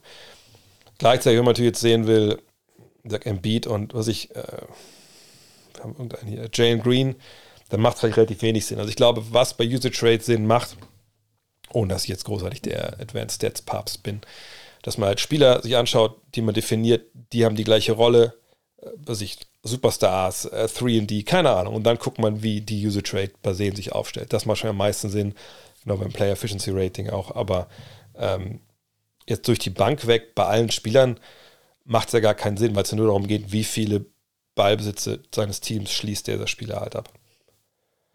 Ähm. Dip, dip, dip. Achso, Chicago, ja, habe ich vorhin schon gehabt, den Tweet, den du gestern noch reingehauen hast. Äh, die NBA-Draft gehört zum guten Ton. Ja, also die NBA-Draft wird es ja auch weiterlich, weiterhin geben. Ja, also, wie gesagt, ich schreibe das ja auch in Love This Game. Das sind ja diese Regeln. Es, es gibt ja kein Gesetz in den USA, das besagt, der US-Sport muss über eine Draft kommen. Sondern es ist ja so, dass der US-Profisport sich gebildet hat. Ist ja vielleicht ein gutes, guter Vergleich. Es gibt ja US-Profisport und College-Sport. So, Im College-Sport ist es so, dass es ja genau umgekehrt ist. Ne? Die, die Unis kommen zu dir, bieten dir ihr Stipendium, ne? preisen ihren Campus an, ihr Programm und dann entscheidest du dich als Basketballer, Footballer, Baseballer, Eishockeyspieler, keine Ahnung, gibt es verschiedenste Sportarten und sagst, ja, ich gehe an die University of Texas oder nee, ich gehe an die UCLA oder nee, ich gehe nach Indiana. Also du als Individuum entscheidest. Und dann aber, wenn es zu den Profis geht, ist es halt so, das sind ja, wie gesagt, ich schreibe das ja auch alles hier drin. Ich schreibe ja auch genau, wie, wie das alles entstanden ist und so. Ähm, ist aber nicht nur ein Geschichtsbuch, keine Angst. Ähm, in den Profiligen ist es aber so, also vielleicht ein ganz kurzer Ausritt. Die BAA, also die Basketball Association of America, entsteht ja, weil es da schon Leute gibt, die, also Leute mit Geld, die die Hallen haben, mit denen Eishockey gespielt wird, und die sagen, ja, also vielleicht also so viel Eishockey spielen wir dann auch nicht. Die Halle steht ja oft leer. Was könnten wir denn noch hier spielen lassen? Ah, guck mal, da gibt es ein neues Ding, nennt sich Basketball. Funktioniert in so ein paar kleineren Städten schon ganz gut. Lassen Sie einfach ein paar Basketballteams gründen. Und dann finden sich ein paar Millionäre zusammen und sagen, ja, ey, komm, wir machen das. Und dann fangen sie an, sich, sich im Regeln zu geben. Ne? Und das haben sie natürlich im Football auch gemacht und im Baseball auch. Und ein Teil ist immer die Draft. Und der Teil, der Teil, warum es die Draft gibt, ist, weil natürlich, sagen wir mal, es kommen zehn Millionäre zusammen und sagen, wir machen uns mal eine Liga und wir spielen mal. Und dann kommt man schnell zu dem Punkt, ey, yo, pass mal auf. Beispiel auch letztens aus dem Podcast mit Dean. Genie Bass mit der Bass-Familie.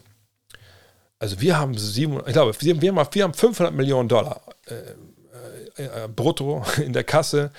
Äh, das, damit kommen wir. Und dann kommt Steve Barmer und sagt, hey, bitte was?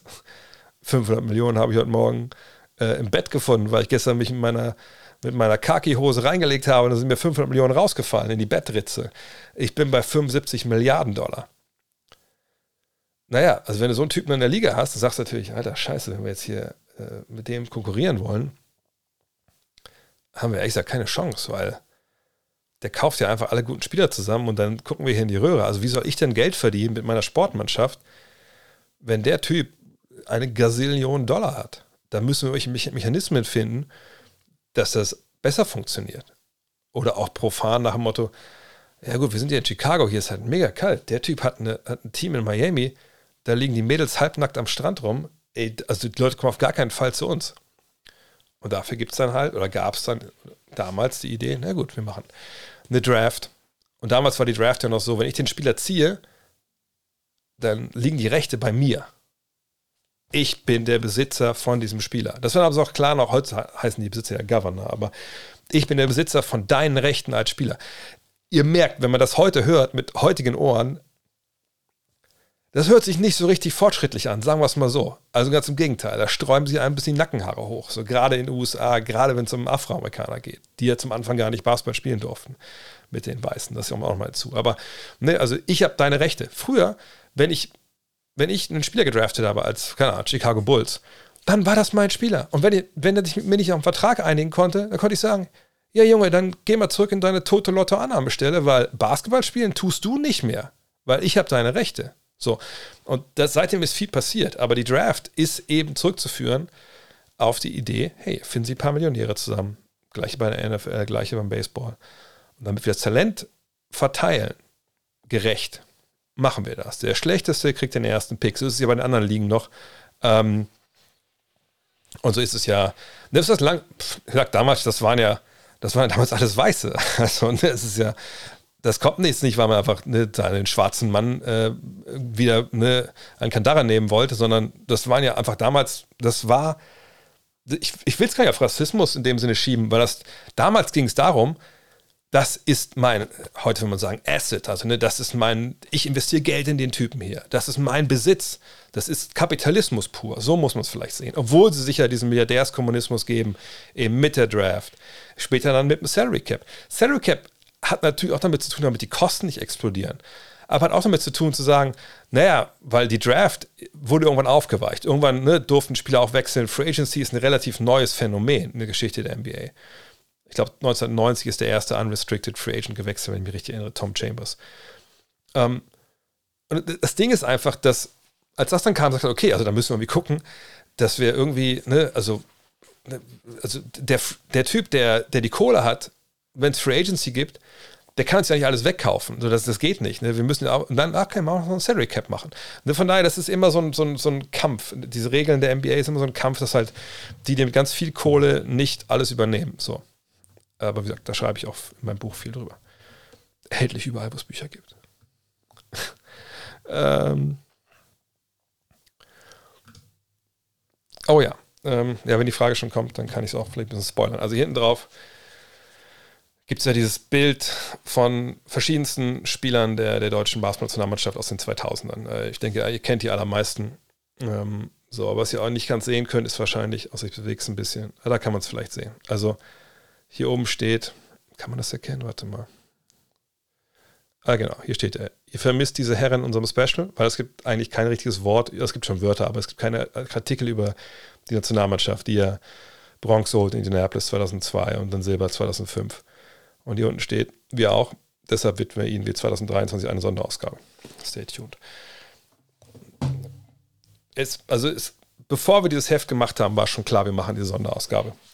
Ähm, und die Idee kam mir halt als, ähm, oder das ist die Idee, war, war beschlossen und gehofft, dass die anderen darauf Bock haben und haben sie.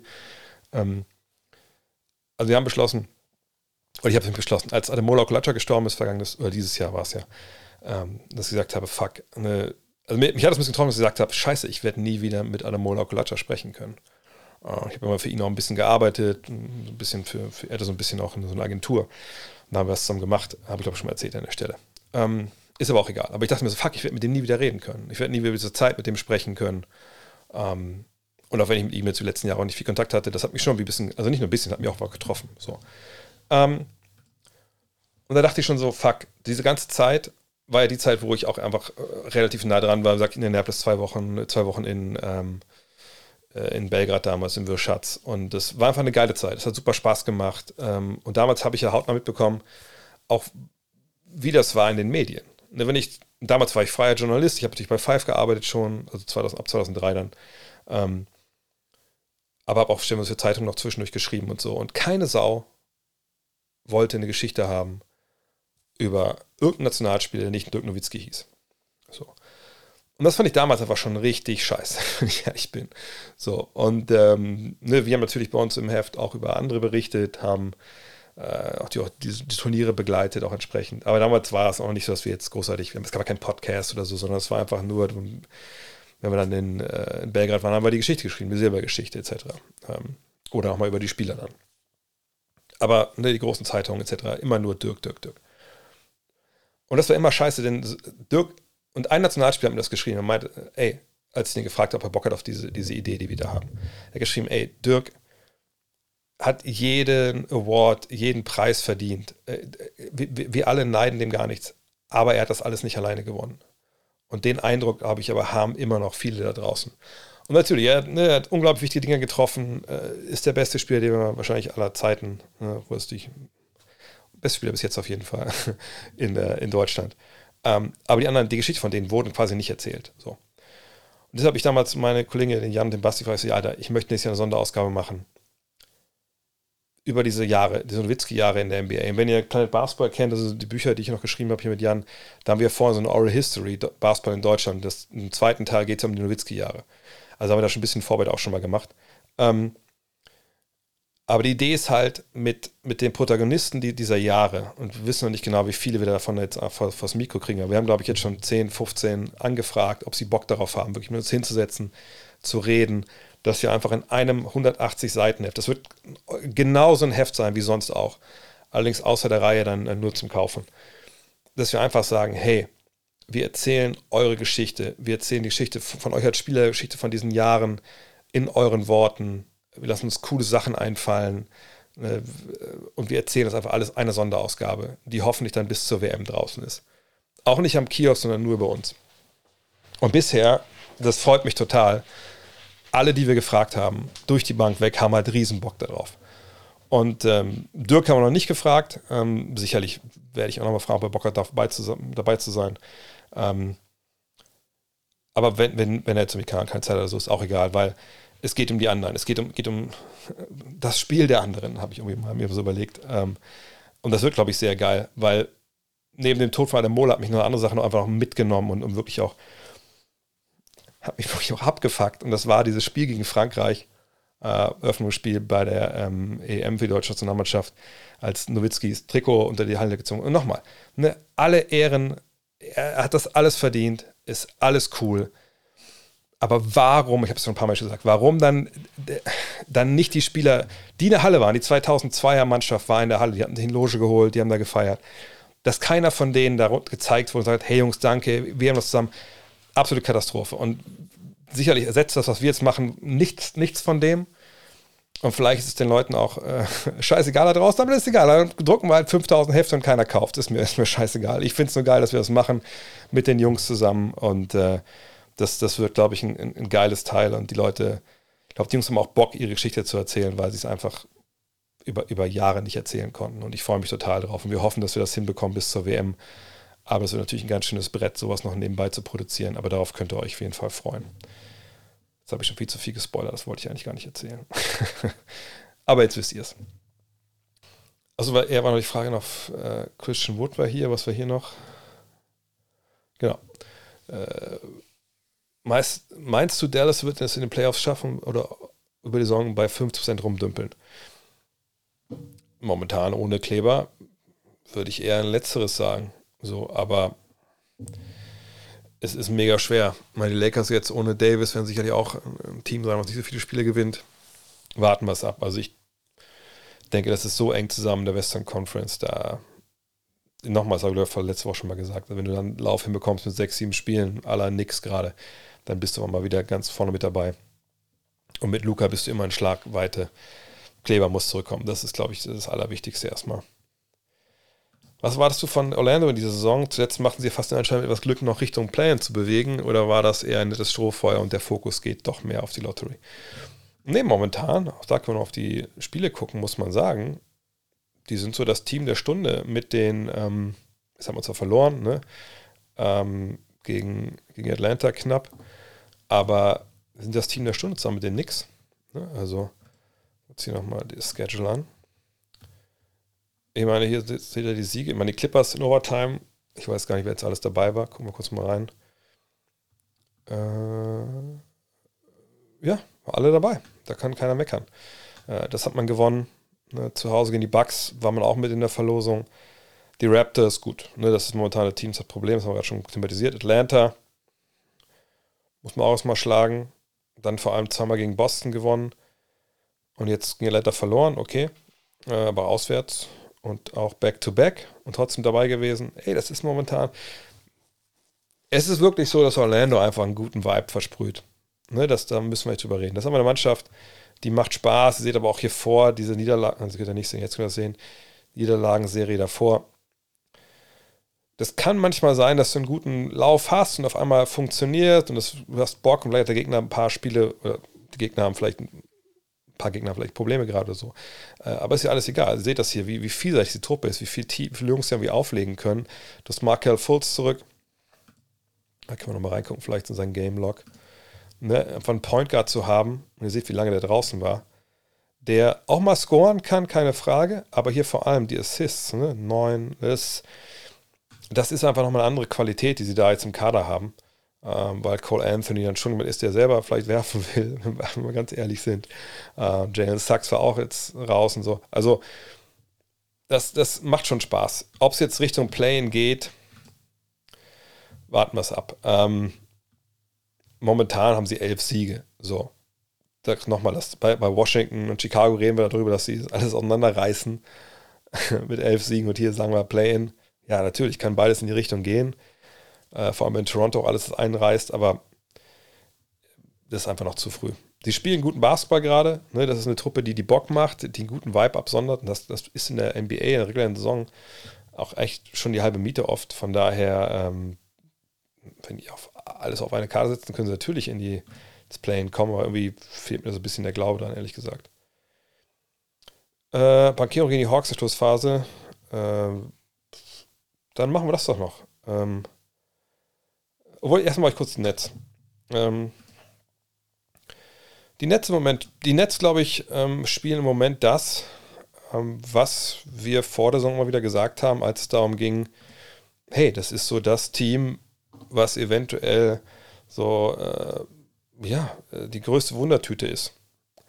Und ihr seht das jetzt hier, seit dem Spiel gegen Portland, ne, hier vier Siege in Folge, alles gut, dann hat man gegen Boston verloren, keine Schande.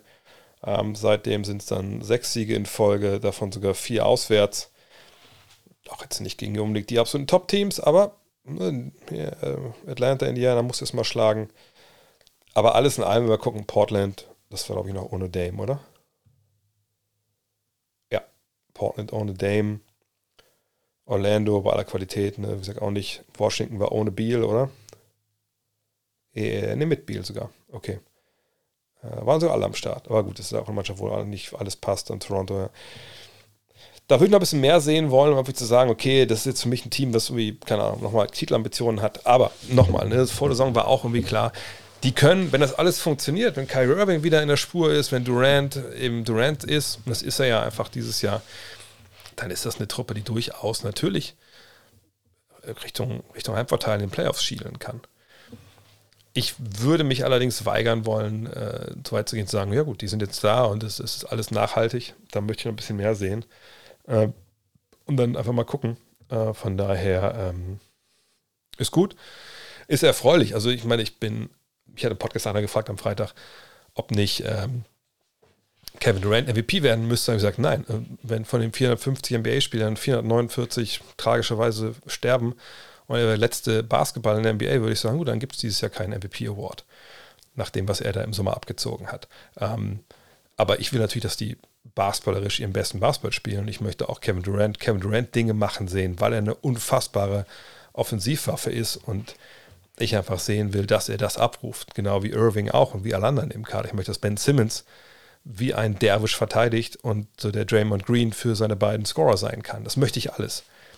Die Frage ist halt, sehen wir das? Und das, das, das sieht jetzt gut aus in dem Sinne, aber das wird noch ein bisschen dauern, bis wir das wirklich sehen. So, ja, Leute, ich denke, das waren jetzt so knapp die drei Stunden, haben wir jetzt voll gemacht. Ich höre auch da schon jemanden rascheln. Draußen meine Frau ist, glaube ich, äh, mit, dem, mit dem Hund ähm, wieder gekommen. Äh, es Let's Play geben, dem der frei ist im Endeffekt. Ne? In dem Fall wollten wir wahrscheinlich Bankero das Ganze geben. Ich habe die Stats nicht im Kopf, wie das im Spiel lief, ob er da eine gutes, gute Hand von der Dreilinie hatte. Mm, man hat ja eigentlich auch ähm, immer mehrere Optionen bei so Plays im, im, Kopf, je nachdem, was die Defense halt macht. Das ist schon okay, wenn man Bankero den Ball gibt. Also ich würde jetzt nicht ähm, anrufen wollen im, im, Trainerbüro und sagen, was macht ihr da für einen Blödsinn? Also von daher, nö, das, das ist okay. Klar, also wenn ich ein bisschen mehr Zeit auf der Uhr hätte, glaube ich, dass nicht nur ein letzter Wurf wäre, dann würde ich wahrscheinlich in, in einer Nutshell oder in, in einem, sage ich mal, in einem, ähm, in einem Vakuum, würde ich immer wahrscheinlich ähm, Franz den Ball geben wollen, weil Franz, glaube ich, einfach dann mehr Optionen hat, mit dem Dribbling was anzufangen, rechts und links rauszupassen.